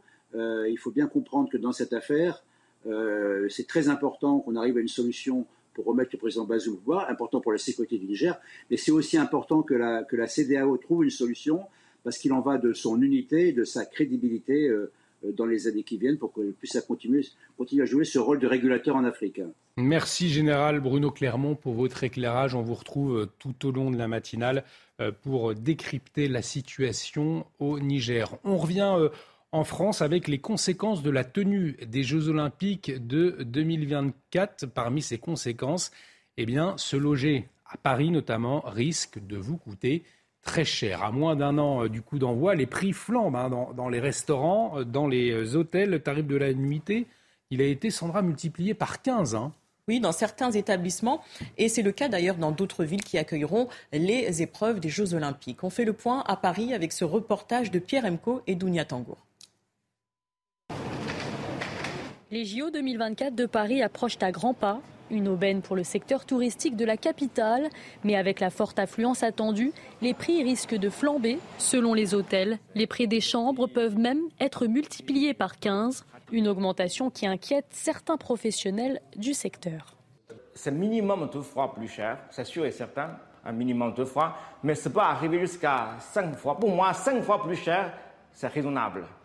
Mais, mais au-delà, euh, c'est irrationnel. Des prix excessifs qui pourraient donc même être dissuasifs. Un touriste qui veut visiter Paris euh, ne va pas venir pendant les JO. Il va se dire, un, il y aura trop de monde, difficulté de circulation, euh, tendance inflationniste des prix. Donc pendant les JO, on va vraiment avoir euh, des personnes qui viennent pour les JO. À un an des Jeux Olympiques, les professionnels espèrent toutefois drainer la fréquentation de leurs établissements. Un jeu de l'offre et de la demande appelé à être régulé par l'augmentation des offres hôtelières dans les prochains mois. Alors c'est vrai, euh, les prix peuvent être augmentés, euh, multipliés par 15 en moyenne. En moyenne, pour être tout à fait juste, c'est euh, multiplié par 6, ça reste tout de même énorme. Ces images, à présent, vous allez le voir, ces pièces de monnaie, elles sont nouvelles, elles sont à l'effigie du roi Charles III. Une édition spéciale de 50 pence a été mise en circulation. Oui, elle représente le profil du roi et l'abbaye de Westminster. Les bureaux de poste et les banques recevront 5 millions d'exemplaires. C'est la deuxième pièce sur laquelle Charles III apparaît. La première, c'était en décembre dernier pour marquer son accession au trône. Allez, on va parler euh, sport tout de suite et l'Olympique de Marseille. Euh, L'Olympique de Marseille qui s'est malheureusement incliné. C'était contre le Panathinaikos. Les détails tout de suite. Votre programme avec Groupe Verlaine, centrale photovoltaïque à poser en toute simplicité n'importe où. Groupe Verlaine, connectons nos énergies. Défaite donc de l'OM, hein, Sandra, euh, contre le club grec Panathinaikos. Oui, défaite 1-0, c'était hier, c'était un match euh, pour le, pour le compte du match aller du euh, troisième tour préliminaire de la Ligue des Champions. Ça a été difficile pour l'OM qui jouait à 10 dès la 65e minute. On l'a vu, Geoffrey Kondogbia a été exclu pour deux cartons et c'est le Brésilien Bernard qui a marqué le seul but de la rencontre à la 83e minute. Match retour prévu le 15 août prochain au Vélodrome. Vous avez regardé votre programme avec Groupe Verlaine. Isolation thermique par l'extérieur avec aide de l'État. Groupe Verlaine, connectons nos énergies. Dans la matinale ce matin sur CNews, nous revenons largement sur euh, ce drame hier à Winstenheim en Alsace. Vous le savez, l'enquête démarre après la destruction d'un gîte par les flammes et un bilan très lourd. 11 personnes décédées. On va retrouver nos envoyés spéciaux dans un instant euh, sur place. On, marche, on marque une très courte pause. Restez avec nous sur CNews. À tout de suite. De retour sur le plateau de la matinale, bienvenue si vous nous rejoignez. Dans un instant, nous allons retrouver nos envoyés spéciaux euh, à Winstonheim après ce terrible drame. 11 personnes décédées, je vous le rappelle, 11 personnes dont la plupart en situation de handicap. Dans un terrible incendie, c'était hier l'émotion toujours très vive, l'enquête qui commence également. Mais avant, le rappel des titres avec vous, Sandra Chiombo. L'enquête démarre à Winstenheim en Alsace. Fadila Katabi, ministre déléguée chargée des personnes handicapées, est attendue sur place ce matin. Elle va se rendre sur le lieu de l'incendie qui a ravagé un gîte de vacances hier. Il a coûté la vie à 11 personnes. C'est le bilan le plus meurtrier en France depuis 7 ans. Les médicaments pourraient bientôt coûter plus cher et pour cause, les remboursements ont coûté près de 26 milliards d'euros à la sécurité sociale en 2022. Conséquence, la franchise médicale pourrait doubler l'année prochaine. Elle représente la part que chaque patient paye lors de l'achat de médicaments, mais aussi pour chaque acte paramédical. Nouveau naufrage de migrants en Méditerranée. Bilan 41 disparus, dont 3 enfants et 4 rescapés. Leur embarcation est partie de Sfax en Tunisie jeudi dernier. Elle a dérivé pendant des jours. Les rescapés ont été secourus ce mardi par un navire marchand et débarqués sur la petite île italienne de Lampedusa. Merci Sandra. Euh, et vous le disiez, on va consacrer ce matin une large page hein, à ce drame à Winstenheim en Alsace. Euh, l'enquête démarre après la destruction d'un gîte, vous le savez, par les flammes et le bilan très lourd. 11 morts, hein, Sandra. Oui, 11 morts. Il y avait 28 personnes euh, pendant ces faits, au moment de, l'incendie. À ce stade, aucun élément ne permet d'expliquer le drame. Le procureur l'affirmait effectivement hier. On va retrouver justement, euh, pour faire un point sur l'évolution de l'enquête, nos envoyés spéciaux sur place, Jules Bedeau, Sarah Varny. Sarah, on le sait, choc et émotion euh, à Winstenheim, mais également le départ d'une enquête, une enquête qui euh, s'annonce fastidieuse. Hein. Oui, les investigations euh, débutent afin de connaître les circonstances de ce drame qui a coûté la vie de 11 personnes. Une enquête pour recherche des causes de la mort a été ouverte et confiée à la section de recherche de la gendarmerie de Strasbourg. Pour l'heure, les circonstances de ce drame euh, restent inconnues il semble que le feu a couvé un long moment. D'après les premières constatations, euh, la structure de ce gîte en bois a mis plusieurs heures avant s'embraser. Ce gîte avait accueilli de nombreux vacanciers et avait, avait fait l'objet d'une récente rénovation. Pour l'heure, il va falloir, le, doute persiste autour de la capacité de ce gîte. Je rappelle, 28 personnes logeaient dans ce gîte la nuit du drame. L'enquête devra également établir si les conditions de sécurité étaient réunies. Pour l'heure, seules 10 personnes ont été retrouvées dans les décombres. Une onzième personne est toujours portée disparue. Les corps ont été transférés à l'Institut médico-légal de Strasbourg et vont passer sous scanner afin de les, identifier, afin de les identifier. Des prélèvements ADN ont également été réalisés auprès des familles des victimes et les résultats devraient tomber d'ici 48 heures. Merci beaucoup, euh, Sarah, pour euh, toutes ces précisions. Sarah Varni avec Jules Bedeau. On vous retrouvera tout au long de la matinale, justement, pour faire un point sur les toutes dernières informations. N'hésitez pas à intervenir euh, si vous avez du nouveau, bien évidemment.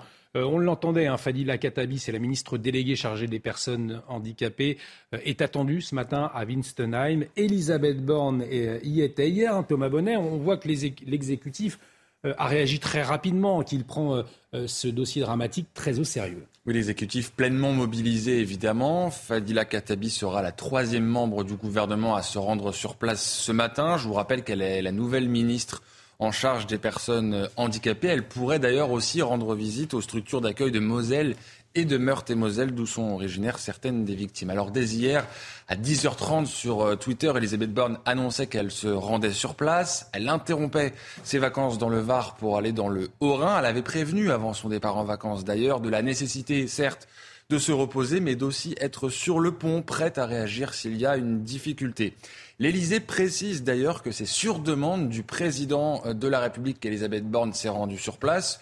Une précision là aussi pour montrer que même depuis le fort de Brégançon, le chef de l'État reste aux manettes. Elisabeth Borne était d'ailleurs accompagnée de la nouvelle ministre des Solidarités et des Familles, Aurore Berger. Elle aussi a été nommée lors du dernier euh, remaniement. Alors elle avait déjà effectué plusieurs euh, déplacements à la fin du mois de juillet et pour ses vacances, elle avait choisi euh, la Normandie, ce qui lui a permis à elle aussi d'être mobilisable rapidement. Une visite à Winsenheim pour écouter soutenir et rendre hommage aux équipes de secours. Merci beaucoup euh, Thomas Bonnet pour ce, décryptage. Et puis, euh, euh, je vous le rappelle, on, attend le député Modem du Haut-Rhin. Il sera avec nous à 8h15, notre invité, Hubert Hoth. Donc, pour revenir sur ce terrible drame et cette enquête qui débute donc pour déterminer l'origine. On marque une très courte pause. Restez avec nous sur CNews, CNews où l'on revient largement ce matin, vous l'avez compris, sur cet incendie en Alsace.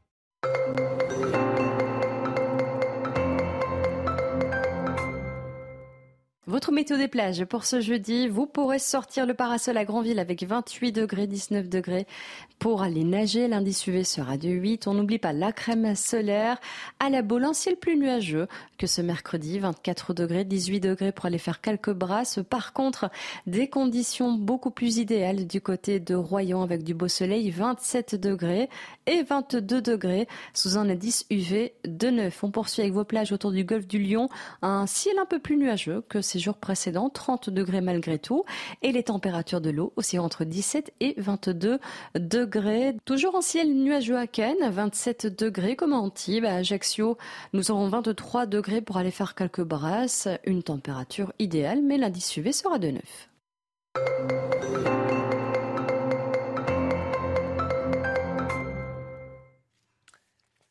Et quel euh, temps sur le reste du pays? Eh bien, on va retrouver Carole Zanin tout de suite pour la météo. La météo avec BDOR.fr. L'agence BDOR vous donne accès au marché de l'or physique. L'agence BDOR, partenaire de votre épargne. Alors, Carole, du beau temps attendu aujourd'hui, mais des risques d'incendie, hein, vigilance hein, aujourd'hui. Oui, Olivier, trois départements toujours sous vigilance orange pour le risque d'incendie de forêt. Le Vaucluse, le Gard et l'Hérault. Je vous invite à la, plus grande prudence. Si vous êtes témoin d'un début d'incendie, n'hésitez pas à prévenir le 18 ou encore le 112. Ce qui est sûr, c'est que ce matin, vous serez témoin de quelques précipitations sous forme orageuse de la Normandie vers le Limousin. Les précipitations resteront faibles et éparses. Des entrées maritimes du côté de la Bretagne ou encore au sud sud-ouest. Et dans le courant de l'après-midi, eh bien, un temps sec pour tout le monde, de belles conditions anticycloniques avec des passages, c'est vrai, néanmoins un peu plus nuageux des Hauts-de-France vers les Alpes en passant par la Bourgogne-Franche-Comté. Avec ces entrées maritimes, vous aurez un temps un petit peu plus nuageux, c'est vrai, euh, pour les côtiers qui habitent le long de la façade atlantique comme sur la pointe bretonne. Vos températures de ce matin en hausse par rapport à celles d'hier, 10 à Reims, 16 du côté de la place Vendôme, 16 à Brest, 21 du côté de Perpignan et dans le courant de l'après-midi, ça va chauffer pour tout le monde. On va enfin avoir des normales de saison, des températures estivales, même dans le nord. Regardez les températures de cet après-midi. 22 pour Brest, 28 pour les rues parisiennes, 26 à Strasbourg, 28 du côté de Bordeaux et 35 degrés pour le sud-est. C'était la météo avec BDOR.fr. L'agence BDOR vous donne accès au marché de l'or physique. L'agence BDOR, partenaire de votre épargne. Bienvenue si vous nous rejoignez sur CNews à la une de l'actualité de ce jeudi matin. L'enquête ouverte pour recherche des causes de la mort après euh, l'incendie d'une grande violence en Alsace. Comment le feu s'est-il embrasé? Les investigations devront déterminer l'origine d'un feu couvant. Les détails dans un instant. Euh, le choc et l'émotion euh, après la mort de 11 personnes dans cet incendie, un gîte de la commune de Winstenheim ravagé par les flammes, la plupart des victimes en situation de handicap. Hier soir, un hommage rendu lors d'une célébration religieuse. Euh, cela risque de faire grincer des dents. Médicaments consultation, le gouvernement veut faire payer plus les Français. Objectif des économies pour la sécurité sociale et responsabiliser les parents, les patients. Le docteur Jean-Paul Hamon sera avec nous à 6h45.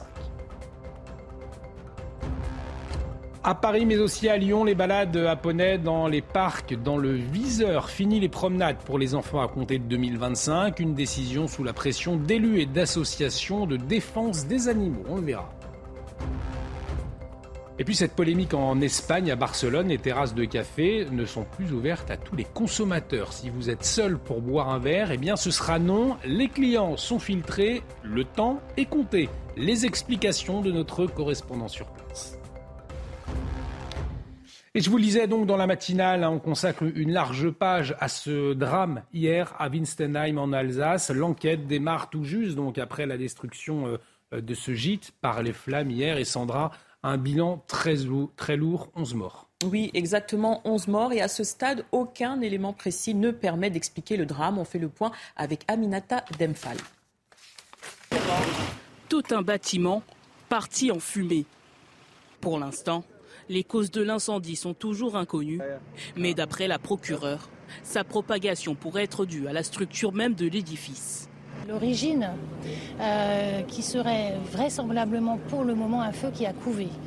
Alors on ne peut encore évidemment pas déterminer euh, les causes euh, de ce feu couvant, mais au regard de l'embrasement de ce bâtiment qui, comme vous l'avez vu, est en partie en colombage, c'est du bois qui a effectivement dû mettre quelques heures avant de réellement s'embraser. L'enquête va donc se poursuivre, notamment pour déterminer si les bâtiments étaient aux normes de sécurité. Dans ce cadre-là, on a envoyé aussi tout de suite la brigade des recherches, les gendarmes de la section de recherche de Strasbourg. Ça va prendre du temps parce qu'il y a beaucoup de choses à analyser, il y a beaucoup, beaucoup de prélèvements qui vont être faits. Euh, il faut qu'on auditionne le plus de témoins possible. La propriétaire du gîte a d'ores et déjà été auditionnée. Les résultats des premières analyses d'identification des corps seront connus dans les prochains jours. Et les habitants de Wittenheim, bien entendu, sont sous le choc. L'heure est à l'émotion hein, après euh, ce drame, on le rappelle, qui a coûté la vie à 11 personnes. Et hier, une messe d'hommage s'est tenue dans l'église du village une célébration qui a duré une quarantaine de minutes. Exactement, environ 70 personnes y ont participé. On les retrouve au micro de Jules Bedeau et Sarah Vardy à la sortie de l'église. Touché euh, par ce drame déjà parce que ça touche des personnes, ça touche des familles et aussi parce que, comme je le dis à vos confrères, que j'ai une nièce qui est handicapée, qui adulte handicapée, qui fait régulièrement des séjours euh, à l'aide de son foyer. Et forcément, j'y ai pensé. Je me suis dit, ça aurait pu être elle, j'aurais pu être euh, dans la situation de ces familles-là. Et on n'en croyait pas, quoi. On croyait pas, enfin, aux oreilles de dire que ça se passe. On a toujours l'impression que ça se passe euh, en dehors, enfin, loin de chez nous. Et puis finalement, ben, c'est juste à côté. C'est c'est juste horrible, comme je disais, c'est des gens qui venaient en vacances tranquillement et tout, qui pensaient passer des moments heureux et finir comme ça. Et c'est juste horrible, quoi. C'est juste horrible. On vous parle également ce matin de ce phénomène, vous allez le voir, qui va euh, sans aucun doute vous laisser sans voix. Alors, les métaux en bronze ou en cuivre, on le sait, il hein, faut la convoitise de nombreux malfrats, mais cette fois, eh bien, certains n'hésitent pas à s'en prendre au cimetière, Sandra. Oui, et c'est le cas notamment à Kingersheim en Alsace où des dizaines de tombes ont été pillées. Euh, ce fléau concerne d'ailleurs plusieurs communes, communes du Haut-Rhin. Les détails de Maxime Leguet. Encore sous le choc, Laurent Rich n'en croit toujours pas ses yeux. Ils ont surtout volé des, des grandes statuettes, des choses comme ça. Dans la nuit du 31 juillet au 1er août, une quinzaine de tombes ont été pillées dans le cimetière du sud de la commune. Statuettes, bénitiers et toutes sortes de métaux en bronze ont été dérobés. Pour le maire de Kingersheim, ces vols sont inadmissibles. Je trouve ça scandaleux, tout simplement. Euh, voilà, euh, je comprends, je comprends l'appât du gain, mais aujourd'hui, on voit que euh, il y a des valeurs qui se perdent et que, le fait que l'on puisse venir dans un cimetière pour voler, pour éventuellement dégrader. Encore une fois, il n'y a pas eu de dégradation dans le nôtre, mais, mais quand je vois ce qui peut arriver des fois sur sur certains cimetières, je trouve que il faut que il faut qu'on se reprenne. Cet habitant a constaté impuissant le pillage de la tombe de ses parents. Pour lui, c'est avant tout le sentiment de colère qui prédomine. Pour moi, c'est un lieu sacré, euh, c'est un lieu de repos, de repos quoi. Euh, les défunts ont, le droit d'être en paix, quoi. Euh, non, ils ne le sont pas, puisqu'on arrive à leur marcher dessus. Et c'est ça hein, qui, me, qui me rend haineux. J'ai une profonde haine contre ces voleurs. Hein. Des voleurs qui semblent simplement être à la recherche de métaux à revendre depuis le 30 juillet 2023. Plus de 200 vols ont été recensés dans les cimetières du département du Haut-Rhin.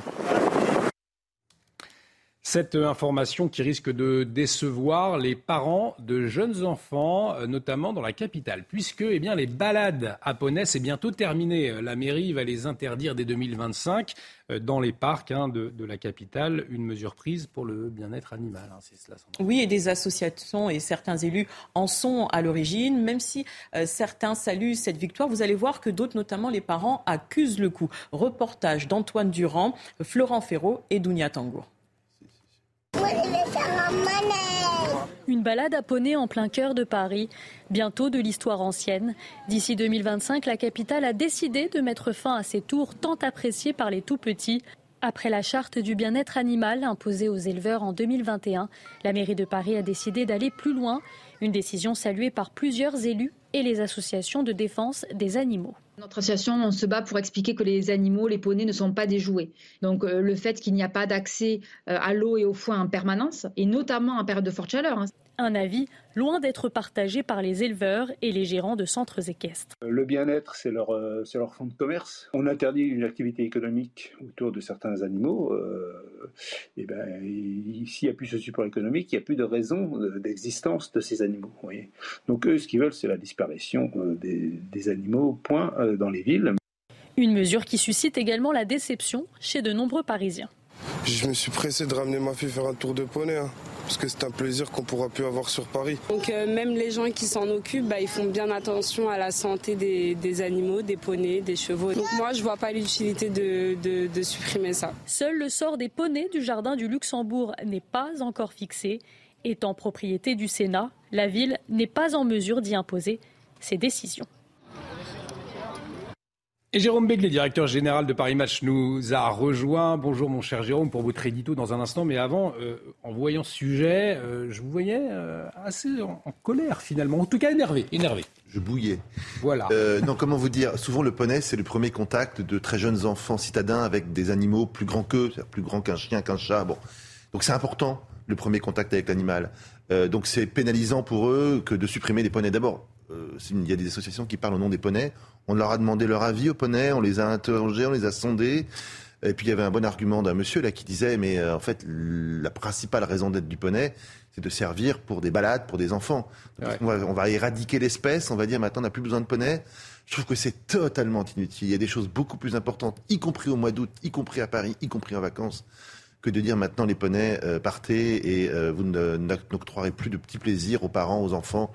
On a tous un souvenir de notre première balade en poney et on en garde en mémoire quelque chose de merveilleux, de, une ouverture sur le monde des animaux, une ouverture sur autre chose. Et à mon avis, vous dites tout ce que beaucoup de Français, certainement beaucoup qui nous regardent, pensent. Merci Jérôme Miglet. On vous retrouve dans, dans un instant pour votre édito politique. Vous allez revenir sur la euh, crise que traverse le Niger. C'est tout de suite sur CNews. Mais avant, euh, l'actualité euh, à l'étranger avec ce candidat à la présidentielle tué par balle en Équateur. Alors ce candidat, c'est Fernando Villavicencio. C'est un centriste de 59 ans journaliste de profession. Il était d'ailleurs, un Sandra, deuxième dans les sondages. Oui, et il a été assassiné à la fin d'un meeting électoral. C'était hier à Quito. Vous allez entendre d'ailleurs et voir les images de ce qui s'est passé.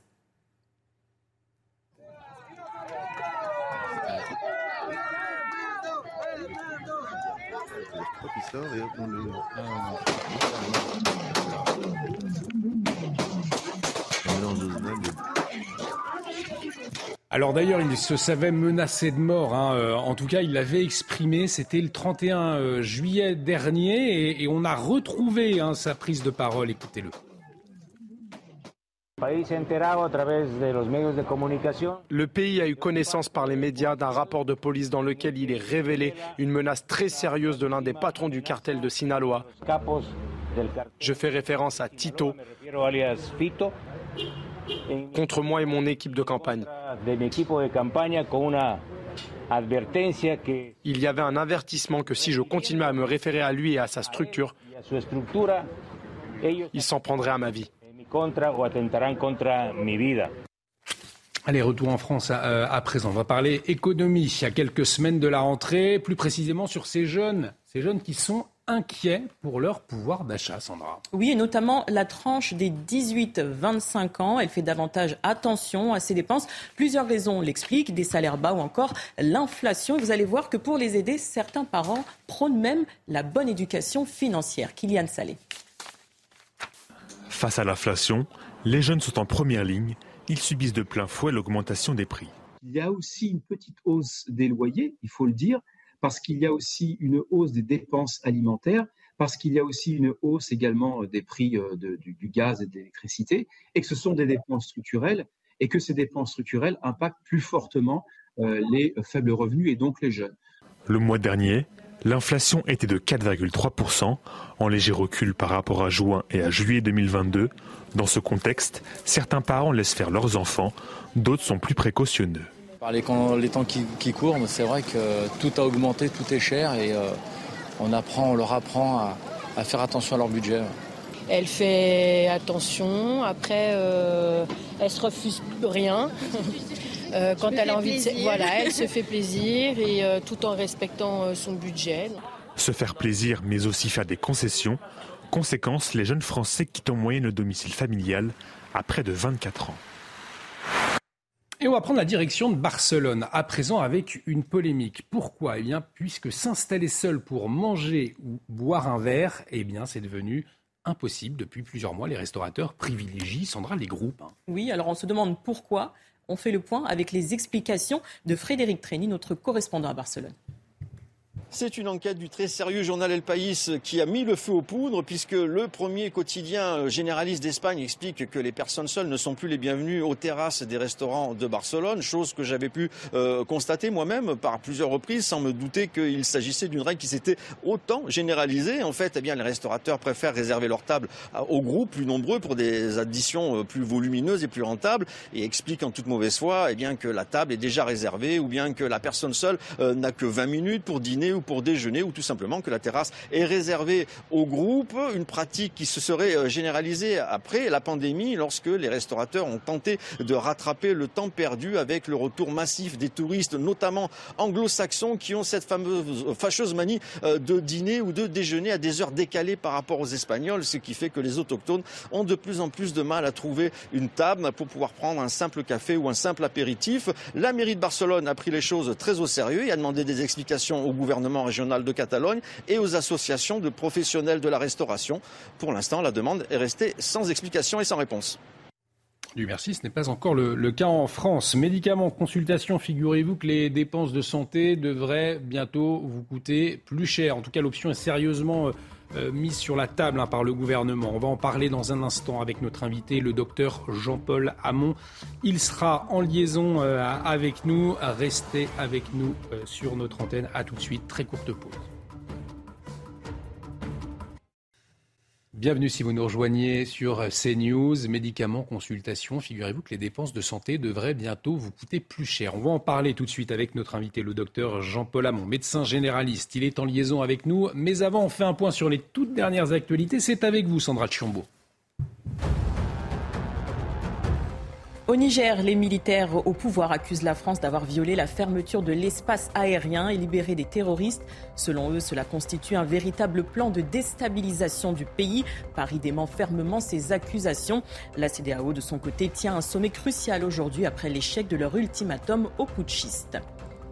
Deux morts et sept blessés dans une frappe russe sur Zaporizhzhia en Ukraine. Elle a eu lieu hier. Les autorités locales évoquent le bombardement d'un quartier d'habitation. Volodymyr Zelensky, le président, a diffusé une image, une vidéo montrant une église endommagée notamment. Zaporizhzhia est située à quelques dizaines de kilomètres du front sud. Elle est régulièrement la cible de bombardements russes. Au moins six personnes sont mortes dans l'archipel américain d'Hawaï. L'île de Maui notamment est ravagée par plusieurs incendies. Les flammes ont détruit des maisons et des commerces hier. Certains habitants se sont même jetés à la mer pour tenter d'échapper aux flammes. L'état d'urgence a été décrété et les évacuations sont en cours. Et vous le disiez effectivement, euh, Sandra, la situation au Niger en crise. On va s'intéresser justement ce matin, dans un instant, avec Jérôme Béglé, le directeur général de, Paris Match, qui nous a euh, rejoint. Et c'est sur la présence française en Afrique qui est en crise hein, que euh, vous reviendrez. décryptage très intéressant à suivre dans un instant sur notre antenne. Mais avant, je vous le disais, médicaments, consultations, eh bien, les dépenses de santé devraient bientôt vous coûter plus cher. L'option, en tout cas, elle est sérieusement sur la table hein, pour le gouvernement. Euh, l'objectif, c'est de faire des économies pour la sécurité sociale. Alors, euh, très concrètement, les patients doivent une franchise de 50 centimes par boîte de médicaments. Elle pourrait être portée à 1 euro. Alors, si ce n'est pas très clair pour vous, euh, bien justement, on va accueillir Jean-Paul Hamon, médecin généraliste, qui est avec nous. Bonjour docteur, hein. merci d'avoir accepté notre invitation, à la fois pour euh, euh, nous donner votre avis, mais également nous, éclairer. Euh, quel est votre avis sur cette option du gouvernement, à savoir augmenter des dépenses de santé pour faire des économies? Est-ce qu'on n'a pas le choix? En somme, il faut sauver la sécurité sociale, ça passe, cela passe par ça? Il faut savoir que, que, ces franchises avaient déjà été instaurées par, euh, par Marisol Touraine, euh, qui euh, effectivement met la pression sur, sur les patients, qui, c'est bien connu, consomment par plaisir c'est un impôt, euh, c'est un impôt supplémentaire, c'est une communication euh, totalement démagogique euh, qui permet d'éviter de, parler des, vrais problèmes qui sont la désertification, le, démantèlement du système de santé, la désorganisation des soins, et, sincèrement, personne ne s'attaque aux, vrais problèmes. Le système de santé est en train de, se dégrader complètement. on voit la caisse d'assurance maladie qui fait la pression sur sur les médecins au prétexte que les arrêts de travail auraient augmenté alors que depuis quatre mois, les arrêts de travail ont, diminué de, de, de, 12% euh, euh, après avoir augmenté pendant la pandémie. Donc euh, on voit que le, gouvernement est en train de gratter les, fonds de tiroir et, et ne s'attaque pas à la vraie réforme d'un système de santé, à réorganiser les soins, à faire en sorte que les hôpitaux aient les moyens d'accueillir les véritables urgences, que la médecine de ville ait les moyens d'éviter l'hospitalisation. franchement, c'est totalement désespérant. Vous parliez des, arrêts de travail, on va y revenir. Mais avant, Bruno Le Maire, je le cite, hein, le ministre de l'économie, euh, juge, lui, que la gratuité ou la quasi-gratuité peuvent conduire à déresponsabiliser euh, le patient. Euh, bref, très concrètement, pour ceux qui nous regardent, quelles vont être les, conséquences pour le portefeuille des Français? C'est-à-dire que votre boîte de médicaments, il y aura une ordonnance et la, différence à payer, en tout cas que la, différence prise en règle générale par la mutuelle sera plus importante. C'est ça, très concrètement, ce qui peut se passer? Mais, voilà, justement, vous avez bien fait de parler des mutuelles parce que les Français dépensent 43 milliards. 43 milliards pour leur assurance complémentaire. Euh, et qui ont 8 milliards de frais de gestion. Imaginez, imaginez quand même que là, on pourrait faire, il y a des marges, il y a des marges d'économie euh, euh, vraiment très importantes au niveau des complémentaires. Euh, clairement, le gouvernement a filé les clés des camions aux complémentaires, 43 milliards, vous imaginez. Et, mmh. et, là, on est en train de bricoler, on va gratter 100 millions d'euros par-ci, 100 millions d'euros par-là, on va pénaliser le patient, c'est un impôt, c'est un impôt, c'est rien de plus qu'un impôt supplémentaire. Donc franchement, le gouvernement ne s'attaque pas au vrai problème et il y, y a de quoi être en colère. En quelques mots, il nous reste très peu de temps. Un mot sur les arrêts euh, maladie. Gabriel Attal, quand il était ministre du Budget, euh, fustigeait l'envolée des arrêts maladie en téléconsultation. Faux, vous nous dites ce, matin, ils ont même euh, baissé. Mais en tout cas, vous avez le sentiment, vous, les médecins généralistes, d'être aussi dans le viseur du gouvernement écoutez, franchement, là, euh, la France est en train de se désertifier de ses, médecins généralistes et il y a une campagne contre les, médecins généralistes qui prescriraient soi-disant trop d'arrêts de travail. Or, il suffit de regarder les chiffres. Les chiffres de la sécurité sociale montrent que depuis quatre mois, euh, les chiffres, les, arrêts de travail ont baissé de 17%. J'ai eu au téléphone une femme de 59 ans qui était en pleurs.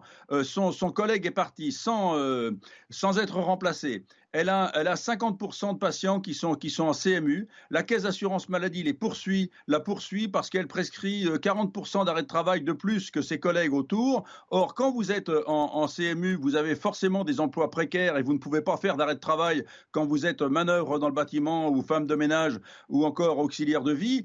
Euh, eh bien, cette femme-là, elle était désespérée au téléphone qu'on puisse comme mettre en doute sa pratique et lui mettre la pression. Si on voulait désertifier totalement le, pays de, ces médecins généralistes, on ne s'y prendrait pas autrement.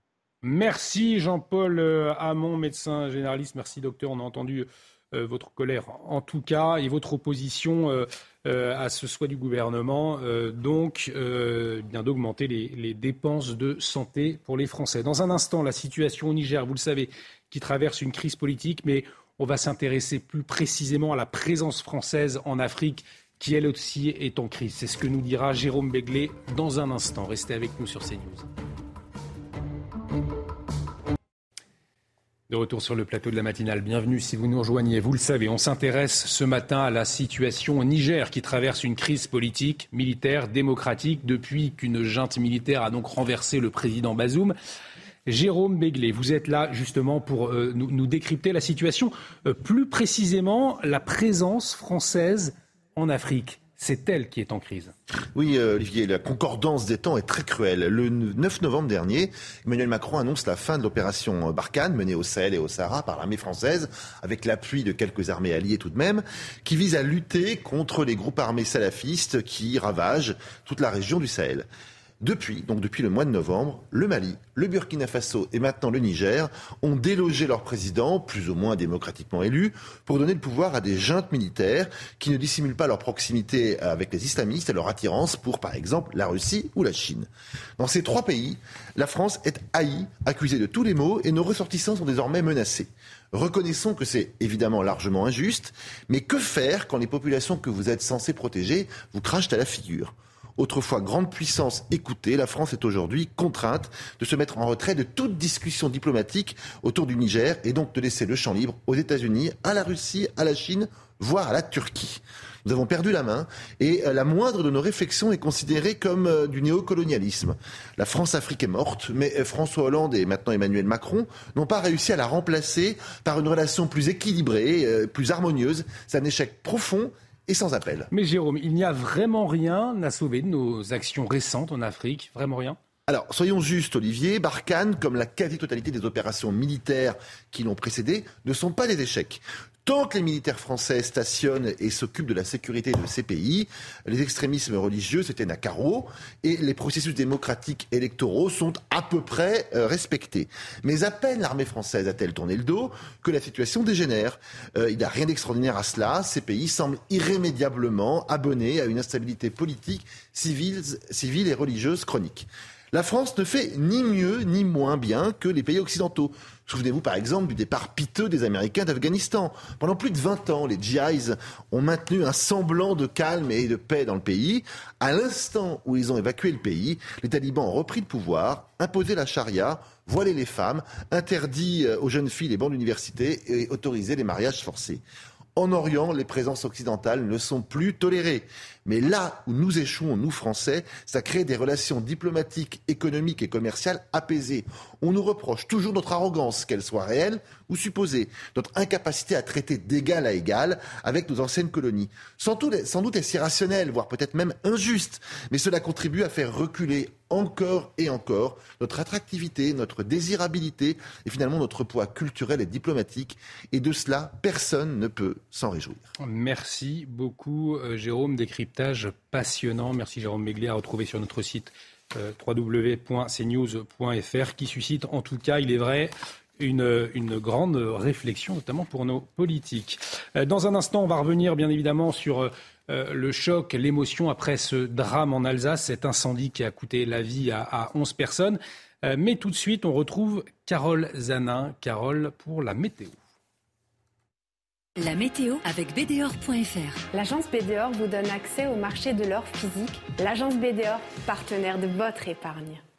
Ce jeudi après-midi, un temps calme, sec, ensoleillé pour euh, tout le monde, à l'exception ici des Hauts-de-France. Nous aurons des passages nuageux un peu plus fréquents également euh, vers les Alpes et puis des entrées maritimes sur la pointe de la Bretagne. Attention, si euh, vous êtes vacancier le long des côtes atlantiques et que vous voyez quelques nuages, eh bien, c'est tout à fait normal. Nous avons un flux d'ouest de 50 km par heure et donc il y aura un peu plus de nuages. Attention, le risque d'incendie va être élevé sur les départements toujours du sud-est et vos températures de cet après-midi, eh bien, elles seront estivale.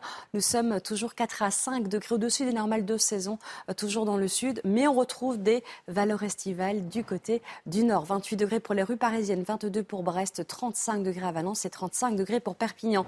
Ce vendredi sera marqué par encore un petit peu d'instabilité des Charentes-Maritimes en direction des Ardennes. Vous pourrez profiter de, des belles plages le long des côtes de la Manche et partout ailleurs.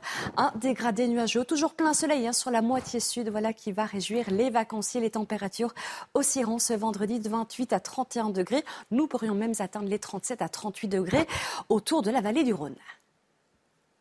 C'était la météo avec BDOR.fr. L'agence BDOR vous donne accès au marché de l'or physique. L'agence BDOR, partenaire de votre épargne.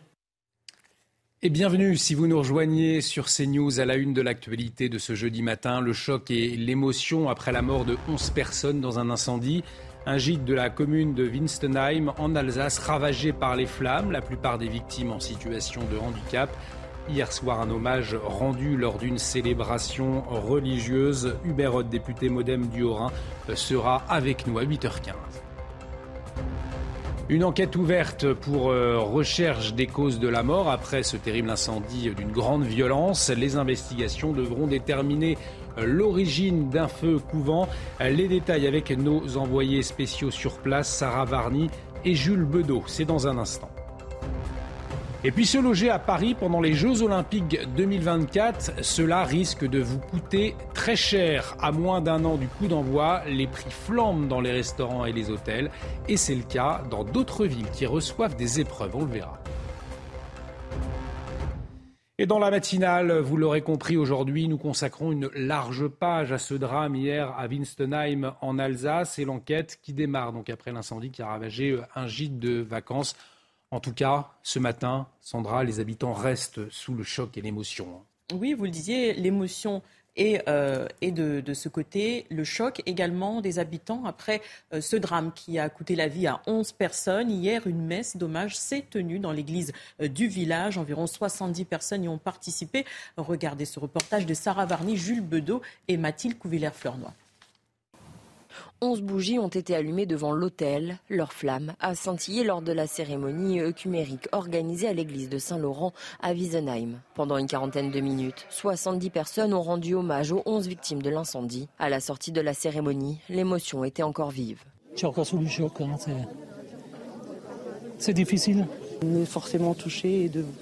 je me sentais pas de ne pas venir ce soir pour soutenir les familles en deuil. Je compatis. Hein avec ces gens, pauvres gens.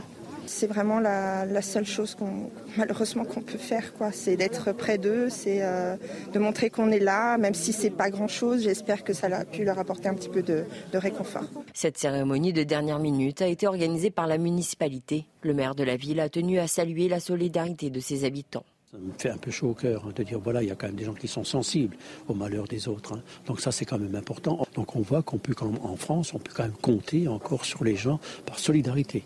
Et ça, pour un maire, c'est formidable. Qualifié de drame épouvantable par la première ministre qui s'est rendue sur les lieux, cet incendie est le plus meurtrier de ces sept dernières années. Alors nous en sommes en tout cas au début euh, de l'enquête, hein, après la description de, ce gîte par les flammes, avec ce bilan très lourd, on vous le disait, 11 euh, morts. Euh, à ce stade, pas d'éléments pour expliquer ce drame. On va faire le point tout de suite avec nos envoyés spéciaux sur place, Sarah Bedeau et Sarah Varnier Jules Bedeau. où en est-on aujourd'hui, Sarah Où en est-on de l'enquête?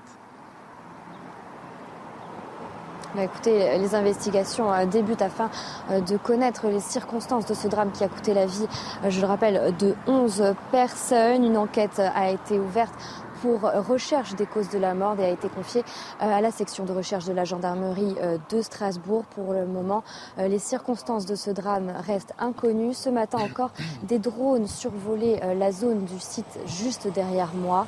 Le feu, il semble que le feu a couvé un long moment. D'après les premières constatations, la structure de ce gîte en bois a mis plusieurs heures avant de s'embraser. Ce gîte avait accueilli de nombreux vacanciers et avait fait l'objet d'une récente rénovation. Euh, le gîte, mais le doute persiste autour de la capacité de ce gîte qui, je le rappelle, avait accueilli 28 euh, personnes la nuit euh, de ce drame. L'enquête devra également établir si les conditions de sécurité étaient réunies. Pour l'heure, seules 11 personnes ont été retrouvées dans les décombres. Une onzième personne est toujours portée disparue. Les corps des victimes ont été transférés à l'Institut médico-légal de Strasbourg. Ils vont passer sous scanner afin de les euh, identifier. Euh, des prélèvements ADN ont également été euh, réalisés sur les familles des victimes. Les résultats devraient tomber sous 48 heures. Merci Sarah pour toutes ces précisions. Sarah Varnier, envoyée spéciale avec Jules Bedeau derrière la caméra. Alors Faldila Kadabi, c'est la ministre déléguée chargée des personnes handicapées. Elle est attendue ce matin à, Time. Elisabeth Borne, Thomas, y était hier.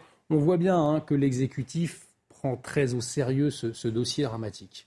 Oui, d'ailleurs, la preuve, c'est que Fadila Katabi est la troisième membre du gouvernement à être impliquée directement sur ce dossier. Vous l'avez dit, ce matin, elle va se rendre en Moselle et en Meurthe-et-Moselle pour rencontrer les équipes chargées de l'accompagnement des victimes ainsi que les familles euh, touchées. Et dès hier, à 10h30, sur euh, son compte Twitter, Elisabeth Borne annonçait qu'elle se rendait sur place, interrompant ses vacances dans le Var pour aller dans le Haut-Rhin. Elle avait prévenu, avant son départ en vacances, de la nécessité de se reposer, certes, mais aussi d'être sur le pont, prête à réagir en cas de difficulté. Alors l'Élysée précise que c'est sur demande du président de la République que la Première ministre s'est rendue sur place, une précision comme pour montrer que même depuis le fort de Brégançon, le chef de l'État reste aux commandes. Elisabeth Borne était accompagnée hier de la nouvelle ministre des Solidarités et des Familles, Aurore Berger.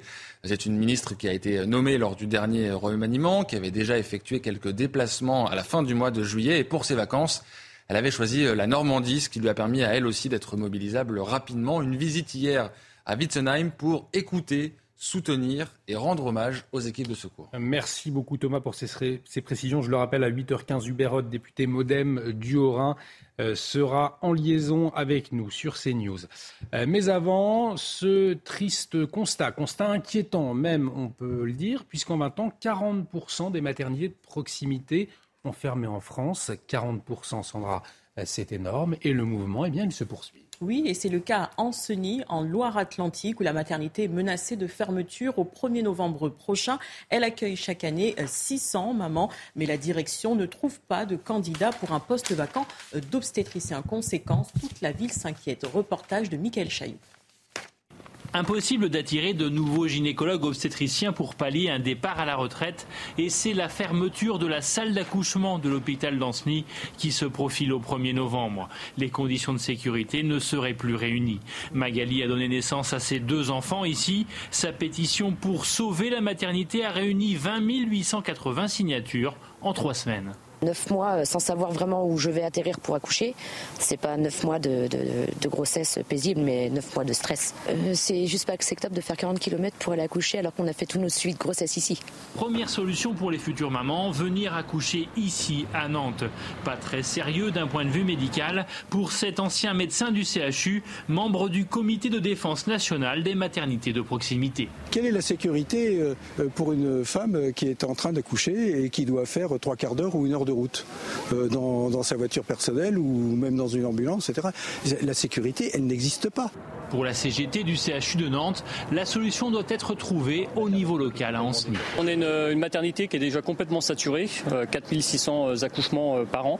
Euh, ça veut dire qu'aujourd'hui, on ne sera pas, certainement pas en capacité de pouvoir absorber l'activité de la maternité d'Anceny. Le grand gagnant de l'affaire, bien évidemment, c'est les cliniques privées, mais ce qu'il faut savoir, c'est qu'il faut être en capacité aujourd'hui de pouvoir débourser de l'argent pour payer des dépassements d'honoraires. Malgré 600 accouchements par an, la maternité d'Anceny joue sa survie avec des urgences déjà fragilisée, la petite ville de 8000 habitants s'apparente de plus en plus à un désert médical.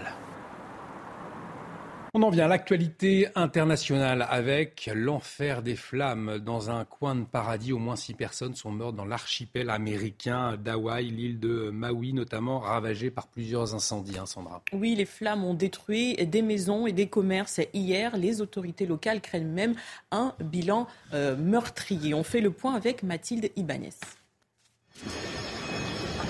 Ce sont des scènes apocalyptiques à Hawaï. La ville de Lahaina, station balnéaire de 12 000 habitants, a été ravagée par les flammes. Des incendies importants aggravés par des vents violents allant jusqu'à 130 km/h, nourris par la force de l'ouragan Dora. L'état d'urgence a été rapidement déclaré et des évacuations ordonnées. Notre guide touristique ne savait pas quoi faire. Nous étions en train de nous approcher des grosses fumées noires, puis nous avons commencé à recevoir une alerte nous demandant d'évacuer. En allant à l'aéroport, nous avons observé plusieurs camions de pompiers qui roulaient dans la direction opposée et nous avons vu des traces de feu de broussailles dans les broussailles sèches de la colline le long de l'autoroute. J'habite à La Wayna depuis 18 ans et nous venons de vivre la pire catastrophe que j'ai jamais vue. Tout La Wayna est réduit en cendres et c'est comme une apocalypse. Le réseau hospitalier de l'île est dépassé par des patients souffrant de brûlures ou ayant inhalé de la fumée. Le numéro d'urgence, le 911, est tombé en panne dans certaines régions touchées. Face à la situation chaotique, la garde nationale a été activée et le président américain Joe Biden a annoncé la mobilisation de tous les moyens fédéraux disponibles sur l'archipel pour lutter contre les feux. Au moins six personnes sont mortes. Ce bilan provisoire risque de s'alourdir car les opérations de recherche et de secours continuent. Au volet économie à présent, se loger à Paris pendant les Jeux Olympiques 2024, eh bien, cela risque de vous coûter cher, très cher même. À hein. moins d'un an du coup d'envoi, les prix flambent, hein, que ce soit dans les restaurants, Sandra, ou bien dans les hôtels. Oui, le tarif de la nuitée a été multiplié en moyenne de 6 fois, mais ça peut monter jusqu'à 15 fois dans certains établissements, et c'est le cas dans d'autres villes qui accueilleront les épreuves des JO. Reportage à Paris de Pierre Emco et Dounia Tangour. Les JO 2024 de Paris approchent à grands pas. Une aubaine pour le secteur touristique de la capitale, mais avec la forte affluence attendue, les prix risquent de flamber. Selon les hôtels, les prix des chambres peuvent même être multipliés par 15, une augmentation qui inquiète certains professionnels du secteur. C'est minimum deux fois plus cher, c'est sûr et certain, un minimum deux fois, mais ce peut arriver jusqu'à cinq fois. Pour moi, cinq fois plus cher, c'est raisonnable mais, au-delà, euh, c'est irrationnel. Des prix excessifs qui pourraient donc même être dissuasifs. Un touriste qui veut visiter Paris euh, ne va pas venir pendant les JO. Il va se dire, un, il y aura trop de monde, difficulté de circulation, euh, tendance inflationniste des prix. Donc pendant les JO, on va vraiment avoir des personnes qui viennent pour les JO. À un an des Jeux olympiques, les professionnels espèrent toutefois drainer la fréquentation de leurs établissements un jeu de l'offre et de la demande appelé à être régulé par l'augmentation des offres hôtelières dans les prochains mois. L'actualité euh, marquée bien évidemment ce matin par ce terrible incendie, cette tragédie hein, euh, dans la commune de Winstenheim dans le Haut-Rhin. Dans un instant, on va en parler avec notre invité Hubert Hoth, député Modem du Haut-Rhin. Il sera en liaison avec nous. On marque une très courte pause. À tout de suite sur CNews.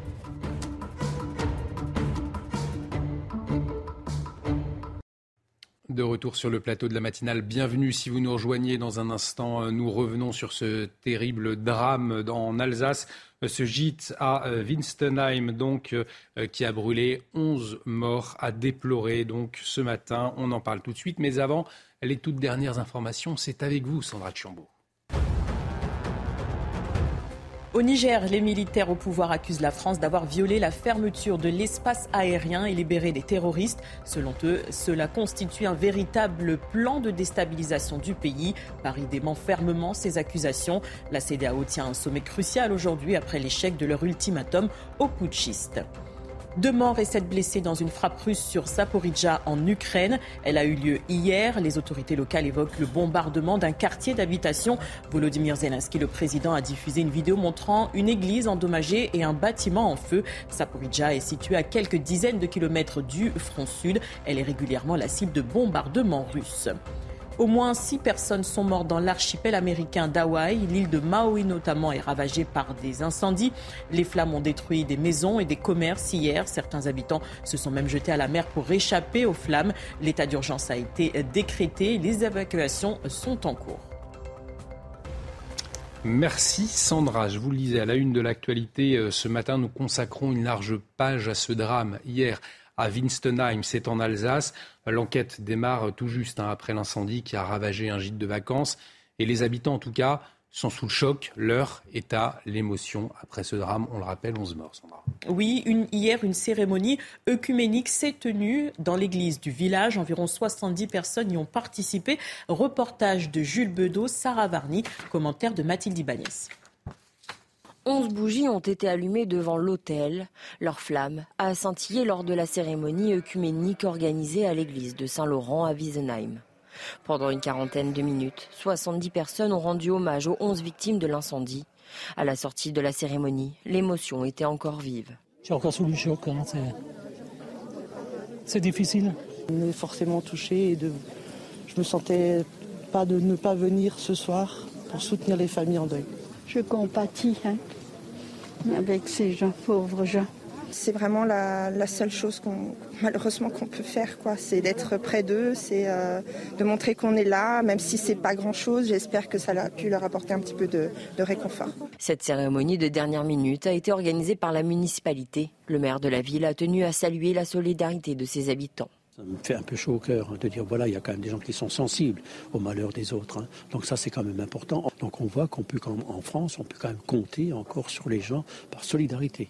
Et ça, pour un maire, c'est formidable. Qualifié de drame épouvantable par la première ministre qui s'est rendue sur les lieux, cet incendie est le plus meurtrier de ces sept dernières années. Et pour revenir sur ce drame, notre invité ce matin, Hubert Hoth, député Modem du Haut-Rhin, qui est en liaison avec nous. Monsieur le député, euh, merci d'avoir accepté notre invitation. Un drame qui émeut une région, mais aussi toute la France hein, ce matin. Et pour commencer, on, imagine que vos pensées vont avant tout aux victimes et à leurs familles. Oui, bien sûr. Euh, il est difficile de, parler parce que telle situation nous incite plutôt au silence, vu euh, le drame auquel on a, on a dû assister hier, tout au long de cette journée, à partir de, tôt le matin où s'est déclenché le sinistre. Les, victimes euh, étaient donc pour la plupart, on le disait, 10 sur 11 victimes étaient en situation de, de handicap intellectuel, euh, des personnes venues de Lorraine, venues de, Franche-Comté. Euh, dans quel contexte ont-elles été amenées euh, à résider dans, ce gîte de Winstenheim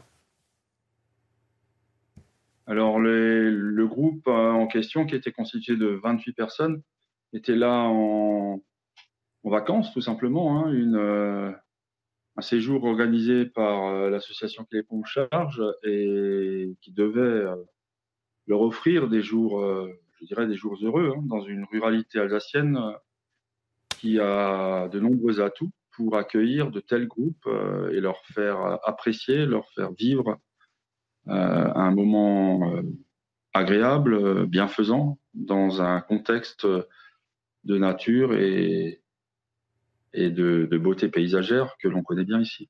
On, a aussi une pensée ce matin pour les, accompagnateurs de, de, ces personnes on, l'imagine très bien, hein, qui sont sous le choc ce matin. Comment sont-ils accompagnés actuellement? Il y a une cellule psychologique qui a été mise en place?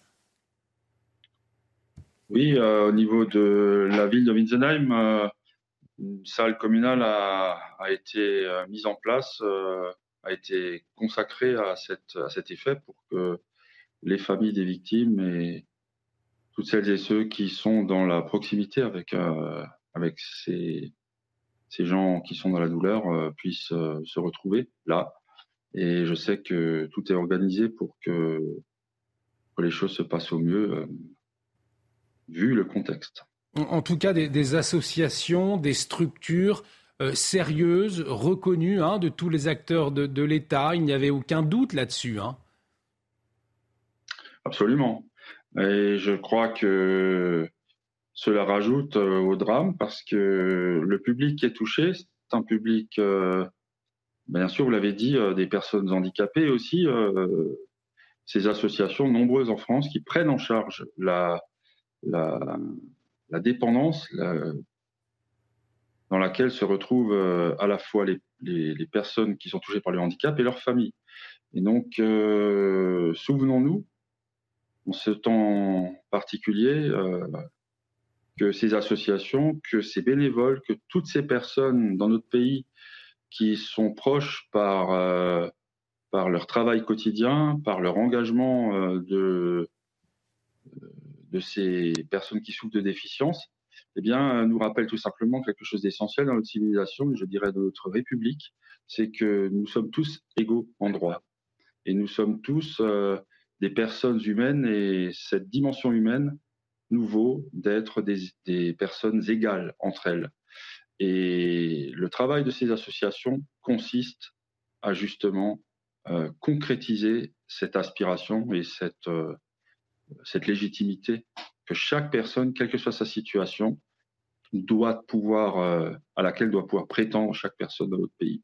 Et c'était aussi pour cela qu'il était important que euh, les membres de l'exécutif, la Première ministre Elisabeth Borne en tête, se déplacent très rapidement euh, hier sur les lieux. Évidemment. Je, crois pouvoir dire que Elisabeth Borne, notre Première ministre, est particulièrement concernée par, par la cause des, personnes en difficulté, et d'ailleurs euh, par la cause de toute Française, tout Français qui se trouve confronté à un malheur de, cette ampleur. Alors, pour euh, revenir sur les faits, les, soldats du feu, on le sait, sont arrivés rapidement hein, sur les lieux. Euh, ce que l'on a pu observer, c'est que l'intervention, elle a été difficile hein, pour les, pompiers. 68 euh, pompiers euh, déployés, 76 même, 4 fourgons incendie, 4 ambulances, un poste médical avancé, 40 militaires de la gendarmerie mobilisés. on l'a vu, un, dispositif très important. quels sont les, éléments à votre disposition justement concernant cette intervention? On vous a fait remonter une intervention difficile pour les pompiers, pour les gendarmes sur place? Je crois que ce qui était difficile, c'était absolument pas le technique ou la mobilisation. Euh, ce qui était difficile, euh, alors je tiens d'abord à rappeler que les pompiers dans le Haut-Rhin euh, sont d'une redoutable efficacité parce qu'ils ils peuvent s'appuyer sur la présence dans de très très nombreux villages, dans presque tous nos villages, de, sapeurs-pompiers volontaires, à savoir de bénévoles qui renforcent le caractère professionnel de nos pompiers et c'est n'est pas négligeable dans la réactivité avec laquelle nos pompiers sont sur les lieux des sinistres. Hmm. Ça a été le cas hier à Wittenheim. Très grande rapidité d'exécution. Il faut saluer aussi le travail mené par la préfecture du Haut-Rhin, qui a mobilisé très rapidement l'ensemble euh, des, des, intervenants. Et je, je, je, rends hommage également à la gendarmerie qui était présente avec plus de 40 gendarmes et qui ont organisé les choses avec une circulation qui a été bloqués de part et d'autre euh, du site de la forge et permettant ainsi euh, la rapidité d'exécution, l'efficacité des interventions. Et donc, euh, ce qu'il faut dire, c'est que nos pompiers, ont... ce qui était difficile pour eux, c'est que quand ils interviennent sur un sinistre de cette ampleur, leur objectif, je dirais même leur obsession, c'est de sauver des vies. Hmm. Et là, c'était extrêmement difficile vu la, la violence du feu auxquels ils ont eu à faire face. même si celui-ci a été maîtrisé rapidement, c'était trop tard pour sauver les vies qui, ont été emportées par, par ce drame. Il y a eu énormément de, monde. On entendait le maire de Winsenheim euh, hier touché hein, par la présence, on l'a vu sur nos images, de beaucoup de citoyens euh, à la cérémonie œcuménique qui a eu lieu hier soir. Euh, cette solidarité, elle vous émeut également dans ces temps difficiles. C'est aussi ce qu'on peut retenir? Bien sûr, mais je crois que tout le monde est fortement impacté parce que qu'un incendie d'un bâtiment de ce type-là euh, se produit, c'est une chose. Qu'il euh, emporte avec lui 11 euh, vies, ça, c'est un drame absolu et personne ne peut, peut se sortir de là indemne de, de, de grande émotion. Vous le disiez, la gendarmerie largement mobilisée, une enquête ouverte par la section de recherche qui va débuter. Elle risque d'être longue, d'être fastidieuse. Euh, quelle réponse attendez-vous euh, très concrètement aujourd'hui? Moi, je pense que pour l'instant, il est difficile de se prononcer sur, mm. euh, sur les, responsabilités, les causes qui ont provoqué la survenue de ce, drame, mais évidemment, on attend beaucoup d'une enquête euh, et je crois pouvoir dire que nos gendarmes ont fait ce qu'il fallait dès le départ, puisque une brigade spécialisée s'est déplacée de Strasbourg et était présente dès le, début des opérations. Donc euh, la collecte des indices et des, éléments qui permettront de reconstituer euh, le, le, déclenchement même du sinistre euh,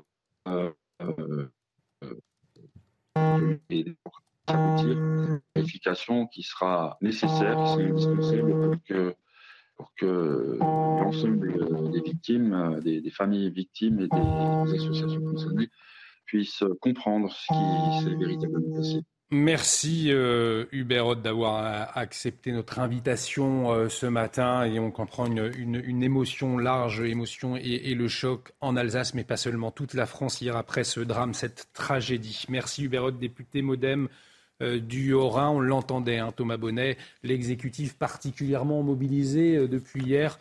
Elisabeth Borne, donc, qui s'est déplacée sur place, et nouveau déplacement aujourd'hui hein, dans la région. Oui, Fadila Katabi, la ministre en charge des personnes handicapées, qui va se rendre en Moselle et en Meurthe-et-Moselle pour rencontrer les équipes chargées de l'accompagnement des victimes, également euh, les familles touchées. Elle est donc la troisième membre du gouvernement à se déplacer, alors pas directement à Witzenheim, mais aux alentours pour gérer ce dossier. Dès hier, à 10h30, Elisabeth Borne avait annoncé qu'elle allait se rendre sur place, interrompant donc ses vacances dans le Var pour aller dans le Haut-Rhin. Elle avait prévenu avant son départ en vacances de la nécessité, certes, de se reposer, mais aussi d'être sur le pont, prête à réagir en cas euh, de difficulté. Alors l'Elysée précise que c'est sur demande du président de la République que la Première ministre s'est rendue sur place, une précision comme pour montrer que même depuis le fort de Brégançon, euh, le chef de l'État est toujours aux manettes. Elisabeth Borne était accompagnée hier de la nouvelle ministre des Solidarités et des Familles, Aurore Berger. Elle a été nommée lors du dernier remaniement. Elle avait déjà effectué plusieurs déplacements à la fin du mois de juillet. Et pour ses vacances, elle avait choisi la Normandie, ce qui lui a donc permis à elle aussi d'être mobilisable euh, rapidement. On rappelle que cette visite a été effectuée pour écouter, soutenir et rendre hommage aux équipes de secours. Merci beaucoup Thomas Bonnet pour ces précisions. On remercie encore une nouvelle fois Hubert Haute, député modem du Haut-Rhin, qui était euh, avec nous ce matin. La matinale euh, continue tout de suite sur CNews. Nous irons euh, justement retrouver nos envoyés spéciaux à Winsenheim dans un instant. Et à la une, donc, cette tragédie euh, en Alsace, dans la commune de Witzenheim. On en est au début de l'enquête, hein, après la destruction de ce gîte par les flammes hier. Et on le rappelle, Sandra, un bilan très lourd, 11 morts. Hein. Oui, et euh, à ce stade, aucun élément concret ne permet d'expliquer ce drame. On fait le point avec Aminata Demphal. Tout un bâtiment parti en fumée. Pour l'instant, les causes de l'incendie sont toujours inconnues, mais d'après la procureure, sa propagation pourrait être due à la structure même de l'édifice. L'origine, euh, qui serait vraisemblablement pour le moment un feu qui a couvé. Alors on ne peut encore évidemment pas déterminer euh, les causes euh, de ce feu couvent, mais au regard euh, de l'embrasement de ce bâtiment qui, comme vous l'avez vu, est en partie en colombage, c'est du bois qui a effectivement dû mettre quelques heures avant de réellement s'embraser. L'enquête va donc se poursuivre, notamment pour déterminer si les bâtiments étaient aux normes de sécurité. Dans ce cadre-là, on a envoyé aussi tout de suite la brigade des recherches, les gendarmes de la section de recherche de Strasbourg. Ça va prendre du temps parce qu'il y a beaucoup de choses à analyser, il y a beaucoup, beaucoup de prélèvements qui vont être faits. Euh, il faut qu'on auditionne le plus de témoins possible. La propriétaire du gîte a d'ores et déjà été auditionnée. Les résultats des premières analyses d'identification des corps seront connus dans les prochains jours.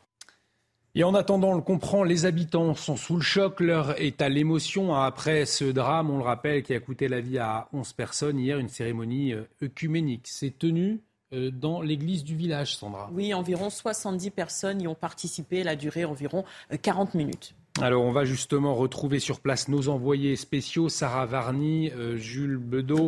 bonjour, ma chère Sarah. On l'imagine, une émotion très forte hein, encore ce matin. Oui, beaucoup d'émotions, beaucoup de pudeur ici encore à Witzenheim. Hier soir, donc, s'est tenue euh, cette cérémonie œcuménique dans l'église de Saint-Laurent, de cette commune de 8000 habitants. Euh, tous souhaitaient euh, se recueillir, tous souhaitaient apporter leur soutien aux familles des victimes. Ils sont venus de cette commune, mais aussi de plus loin, de Colmar ou encore de Münster. certains, encore sous le choc, se sont confiés à notre micro touché euh, par ce drame déjà parce que ça touche des personnes, ça touche des familles et aussi parce que, comme je le dis à vos confrères, que j'ai une nièce qui est handicapée, qui adulte handicapée, qui fait régulièrement des séjours euh, à l'aide de son foyer et forcément j'y ai pensé. Je me suis dit ça aurait pu être elle, j'aurais pu être euh, dans la situation de ces familles-là. Et on n'en croyait pas, quoi. On croyait pas, enfin, aux oreilles de dire que ça se passe. On a toujours l'impression que ça se passe en dehors, euh, enfin loin de chez nous. Et puis finalement, ben, c'est juste à côté. C'est euh, c'est juste horrible, comme je disais. C'est des gens qui venaient en vacances tranquillement et tout, qui pensaient passer des moments heureux et finir comme ça. Et c'est juste horrible, quoi. C'est juste horrible. Pour l'heure, seules 10 des 11 victimes ont été retrouvées euh, dans les décombres. Les recherches continuent afin de retrouver cette 11e personne toujours portée disparue. Merci Sarah. Sarah Varny avec Jules Bedeau qui suivent de très près l'évolution de la situation, notamment l'enquête euh, après ce drame, cet incendie dans la commune de Witzenheim. Donc, 11 euh, morts à, déplorer, dont 10 en situation de handicap. Et justement, euh, Denis Renault, président de l'AUM de Nancy, l'une des associations hein, dont faisaient partie les personnes décédées, sera en liaison avec nous euh, d'ici une dizaine de minutes. Mais avant, on va rester euh, en Alsace avec un phénomène, vous allez le voir, qui va vous laisser sans voix. Puisque si on connaît euh, le vol de nombreux métaux comme le bronze ou le cuivre, vous allez le voir tout de suite, certains n'hésitent pas à s'en prendre au cimetière, Sandra. C'est le cas notamment à Kingersheim, vous le disiez, en Alsace, où des dizaines de tombes ont été pillées et ce fléau frappe plusieurs communes du Haut-Rhin. Maxime Leguet. Encore sous le choc, Laurent Rich n'en croit toujours pas ses yeux. Ils ont surtout volé des, des grandes statuettes, des choses comme ça. Dans la nuit du 31 juillet au 1er août, une quinzaine de tombes ont été pillées dans le cimetière du sud de la commune. Statuettes, bénitiers et toutes sortes de métaux en bronze ont été dérobés. Pour le maire de Kingersheim, ces vols sont inadmissibles. Je trouve ça scandaleux, tout simplement. Euh, voilà, euh, je comprends, je comprends du gain, mais aujourd'hui, on voit que euh, il y a des valeurs qui se perdent et que, le fait que l'on puisse venir dans un cimetière pour voler, pour éventuellement dégrader. Encore une fois, il n'y a pas eu de dégradation dans le nôtre, mais, mais quand je vois ce qui peut arriver des fois sur sur certains cimetières, je trouve que il faut que il faut qu'on se reprenne. Cet habitant a constaté impuissant le pillage de la tombe de ses parents. Pour lui, c'est avant tout le sentiment de colère qui prédomine. Pour moi, c'est un lieu sacré, euh, c'est un lieu de repos, de repos quoi. Euh, les défunts ont, le droit d'être en paix, quoi. Euh, non, ils ne le sont pas, puisqu'on arrive à leur marcher dessus. Et c'est ça hein, qui, me, qui me rend haineux. J'ai une profonde haine contre ces voleurs. Hein. Des voleurs qui semblent simplement être à la recherche de métaux à revendre. Depuis le 30 juillet 2023 plus de 200 vols ont été recensés dans les cimetières du département du Haut-Rhin. On vous alerte dans la matinale de CNews. On vous alerte avec cette histoire, vous allez le voir, à peine croyable. Et qui nous dit quoi? Eh bien, qui nous dit qu'il faut faire attention aux indications de notre GPS, puisqu'une conductrice a suivi au mot près son GPS et sa voiture a fini où, Sandra? Sa, voiture a fini sous un train de fret. C'était dans la nuit de mardi à mercredi à Quincieux, entre Lyon et Mâcon. La conductrice a tourné sur les voies au lieu de tourner sur la route. Elle s'est retrouvée coincée sur les rails. Elle a eu le temps de quitter son véhicule, mais elle n'a pas pu éviter l'accident. La locomotive du train a dû être soulevée pour désencastrer la voiture et le trafic des TER a été perturbé pendant quelques heures. Euh, donc les bonnes vieilles cartes, euh, il faut les, les, garder, hein, les mettre de côté, mon cher Thomas, il faut faire attention. Hein. en tout cas, ne pas euh, voilà, lever les yeux de son GPS de temps en temps, ça peut être utile, je pense. Exactement. Attention, donc les médicaments pourraient bientôt coûter plus cher. Autre alerte, pour cause, les remboursements ont coûté près de 26 milliards d'euros à la sécurité sociale en, en 2022. Et conséquence, Sandra la franchise médicale pourrait doubler l'année prochaine. Elle représente la part que chaque patient paye lors de l'achat de médicaments, mais aussi pour chaque acte paramédical. Les explications d'Aminata Demphal. Vos médicaments pourraient bientôt vous coûter plus cher. Lorsque vous en achetez un, l'assurance maladie vous déduit 50 centimes du remboursement. C'est la franchise médicale. Aujourd'hui, le gouvernement étudie la possibilité de la doubler pour la faire passer à 1 euro. Pour cette pharmacienne, cette augmentation peut poser problème aux patients souffrant de pathologies chroniques. Il y a certains patients qui, peuvent avoir jusqu'à 50 boîtes par mois. Donc 50 boîtes par mois, déjà on leur prélève aujourd'hui 25 euros. Donc vous imaginez si on augmente le, montant, ça peut effectivement être une somme. L'objectif, réaliser des économies et responsabiliser les patients pour certains, faire payer plus cher les médicaments pour pousser à moins consommer n'est pas nécessaire. Je ne prends pas des médicaments pour mon plaisir. J'ai 92 ans bientôt. Alors les médicaments, ben, ils me sont nécessaires pour si je veux continuer à marcher. Si on consomme un médicament, c'est qu'on en a besoin. Pour d'autres, cette mesure pourrait éviter le gaspillage.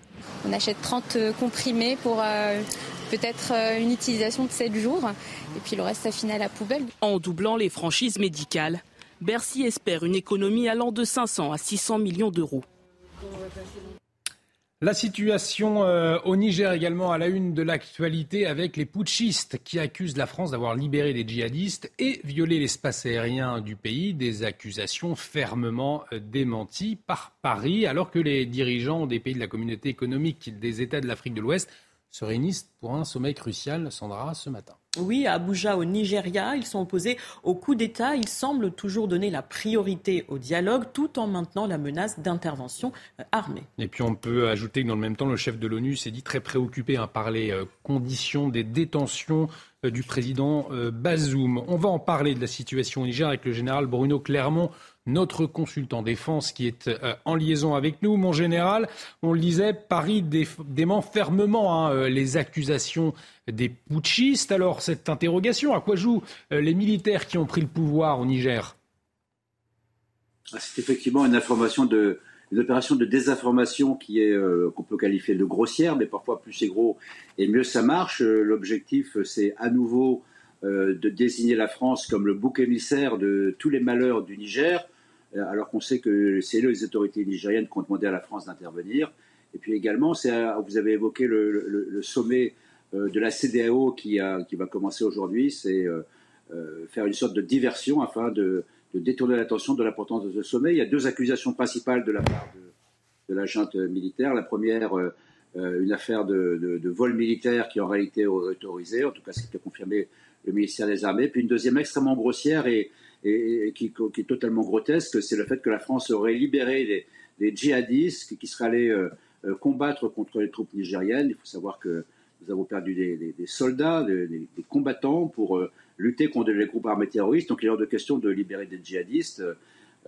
donc en fait c'est un nuage de fumée pour cacher une opération qui s'est déroulée hier, qui a très mal tourné pour les, les forces nigériennes, puisqu'elles ont été, elles ont été mises en déroute par un groupe armé terroriste à 200 km au nord de, au nord de Niamey, ce qui montre, bon, ce qui montre bien la dégradation de la, de la situation sécuritaire une fois que la France euh, n'épaule plus les armées, l'armée nigérienne. Donc des informations, euh, c'est la même désinformation que, la, que, la, France subit au Mali et au Burkina. Vous parliez donc de ce sommet crucial aujourd'hui. Une intervention militaire semble s'éloigner hein, comme solution au profit de, la diplomatie. C'est bien cela, euh, en général?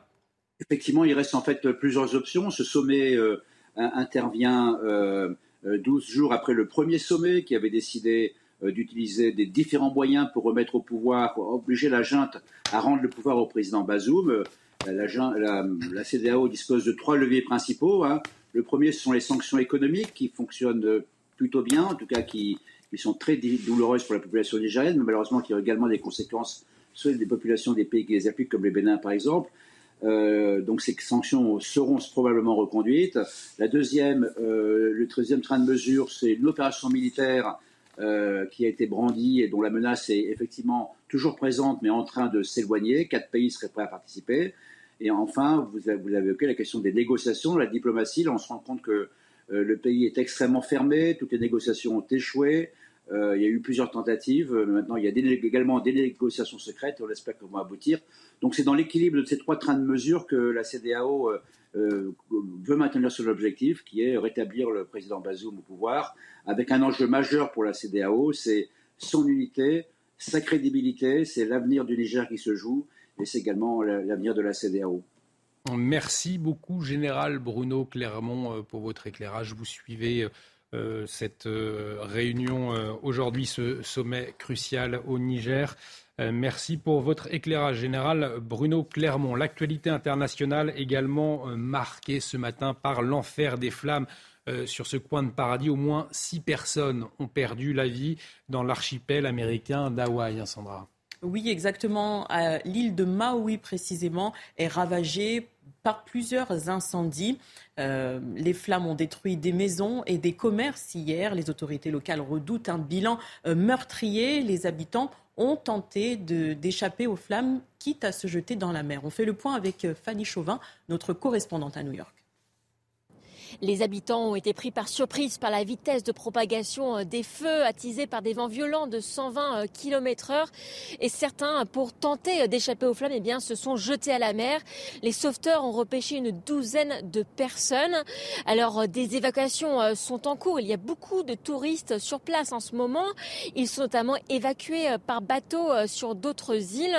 Des centres d'hébergement aussi accueillent les rescapés qui décrivent des scènes de films d'horreur. Certains se sont retrouvés coincés dans des embouteillages avec des voitures en flammes de chaque côté de la route. Alors, à l'heure actuelle, les feux ne sont toujours pas euh, contenus et pour compliquer la tâche des secours, eh bien, le réseau électrique est endommagé, les poteaux électriques sont au sol et euh, les services d'urgence euh, téléphoniques eh bien, fonctionnent mal, voire pas du tout dans certaines parties de l'île de Maui qui se retrouve alors complètement isolée.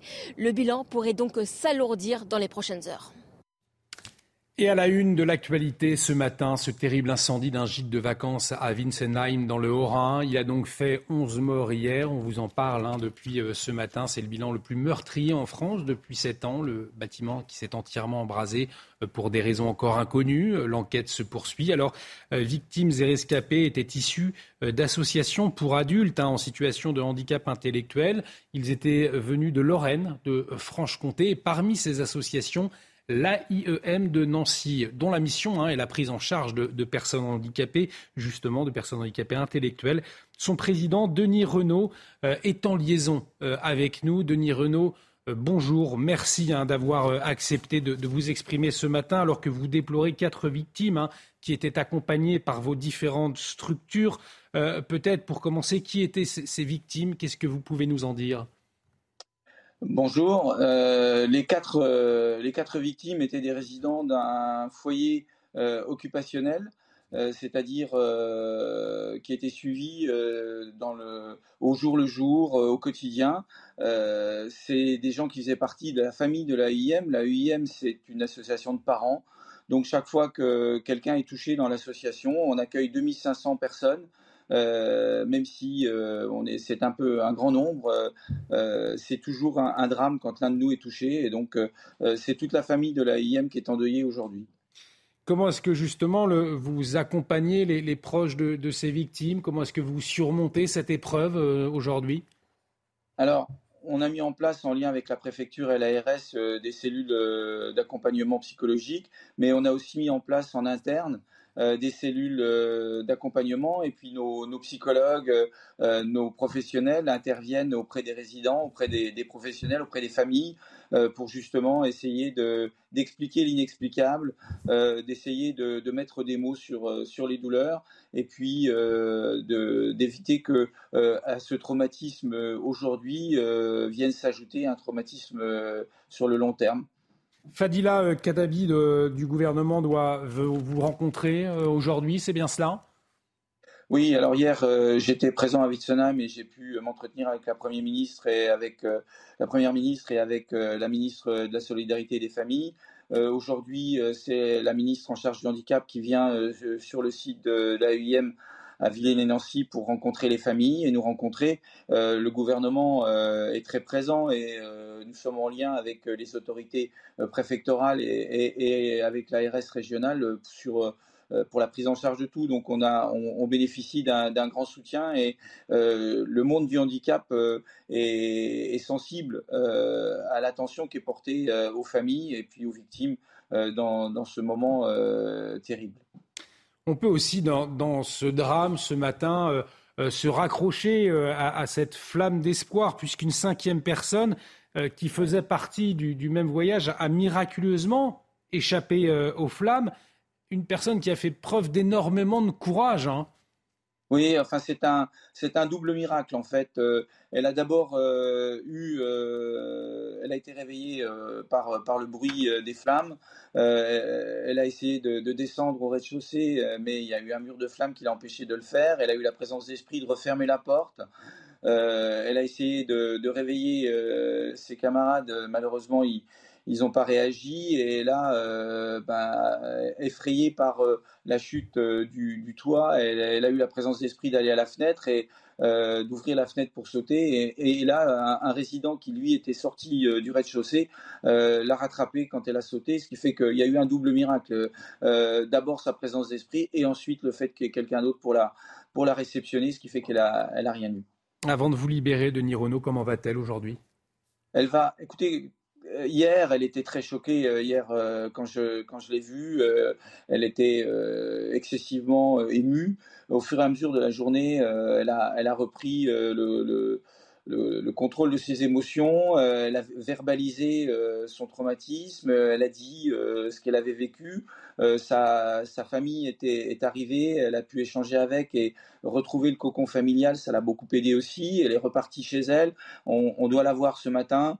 Euh, elle, est, elle fait preuve d'une résilience extraordinaire, euh, d'un naturel euh, vraiment confondant. C'est une leçon de vie qu'elle pourrait donner à, bon nombre d'entre nous, la manière dont elle a traversé cette, cette épreuve. Et pour nous, c'est une source de, qui nous donne de la force parce que bon, évidemment, elle se sent, euh, se sent un peu euh, euh, pas à sa place puisqu'elle elle est rescapée parmi les victimes.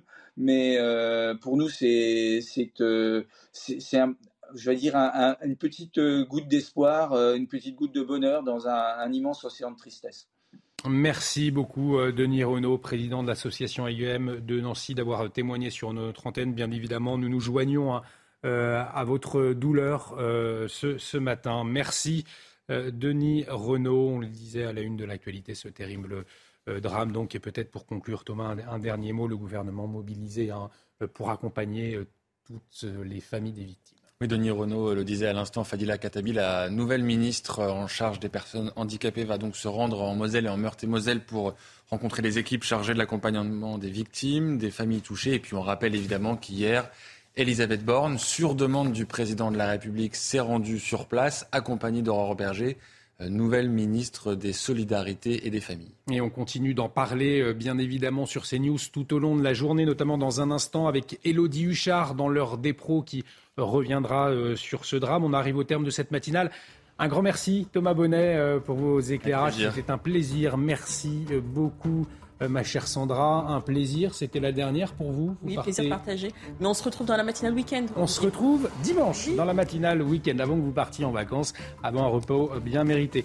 merci à vous de nous avoir suivis. On se retrouve demain, 6h, même heure, même place, donc, pour la matinale. Excellente journée sur notre antenne.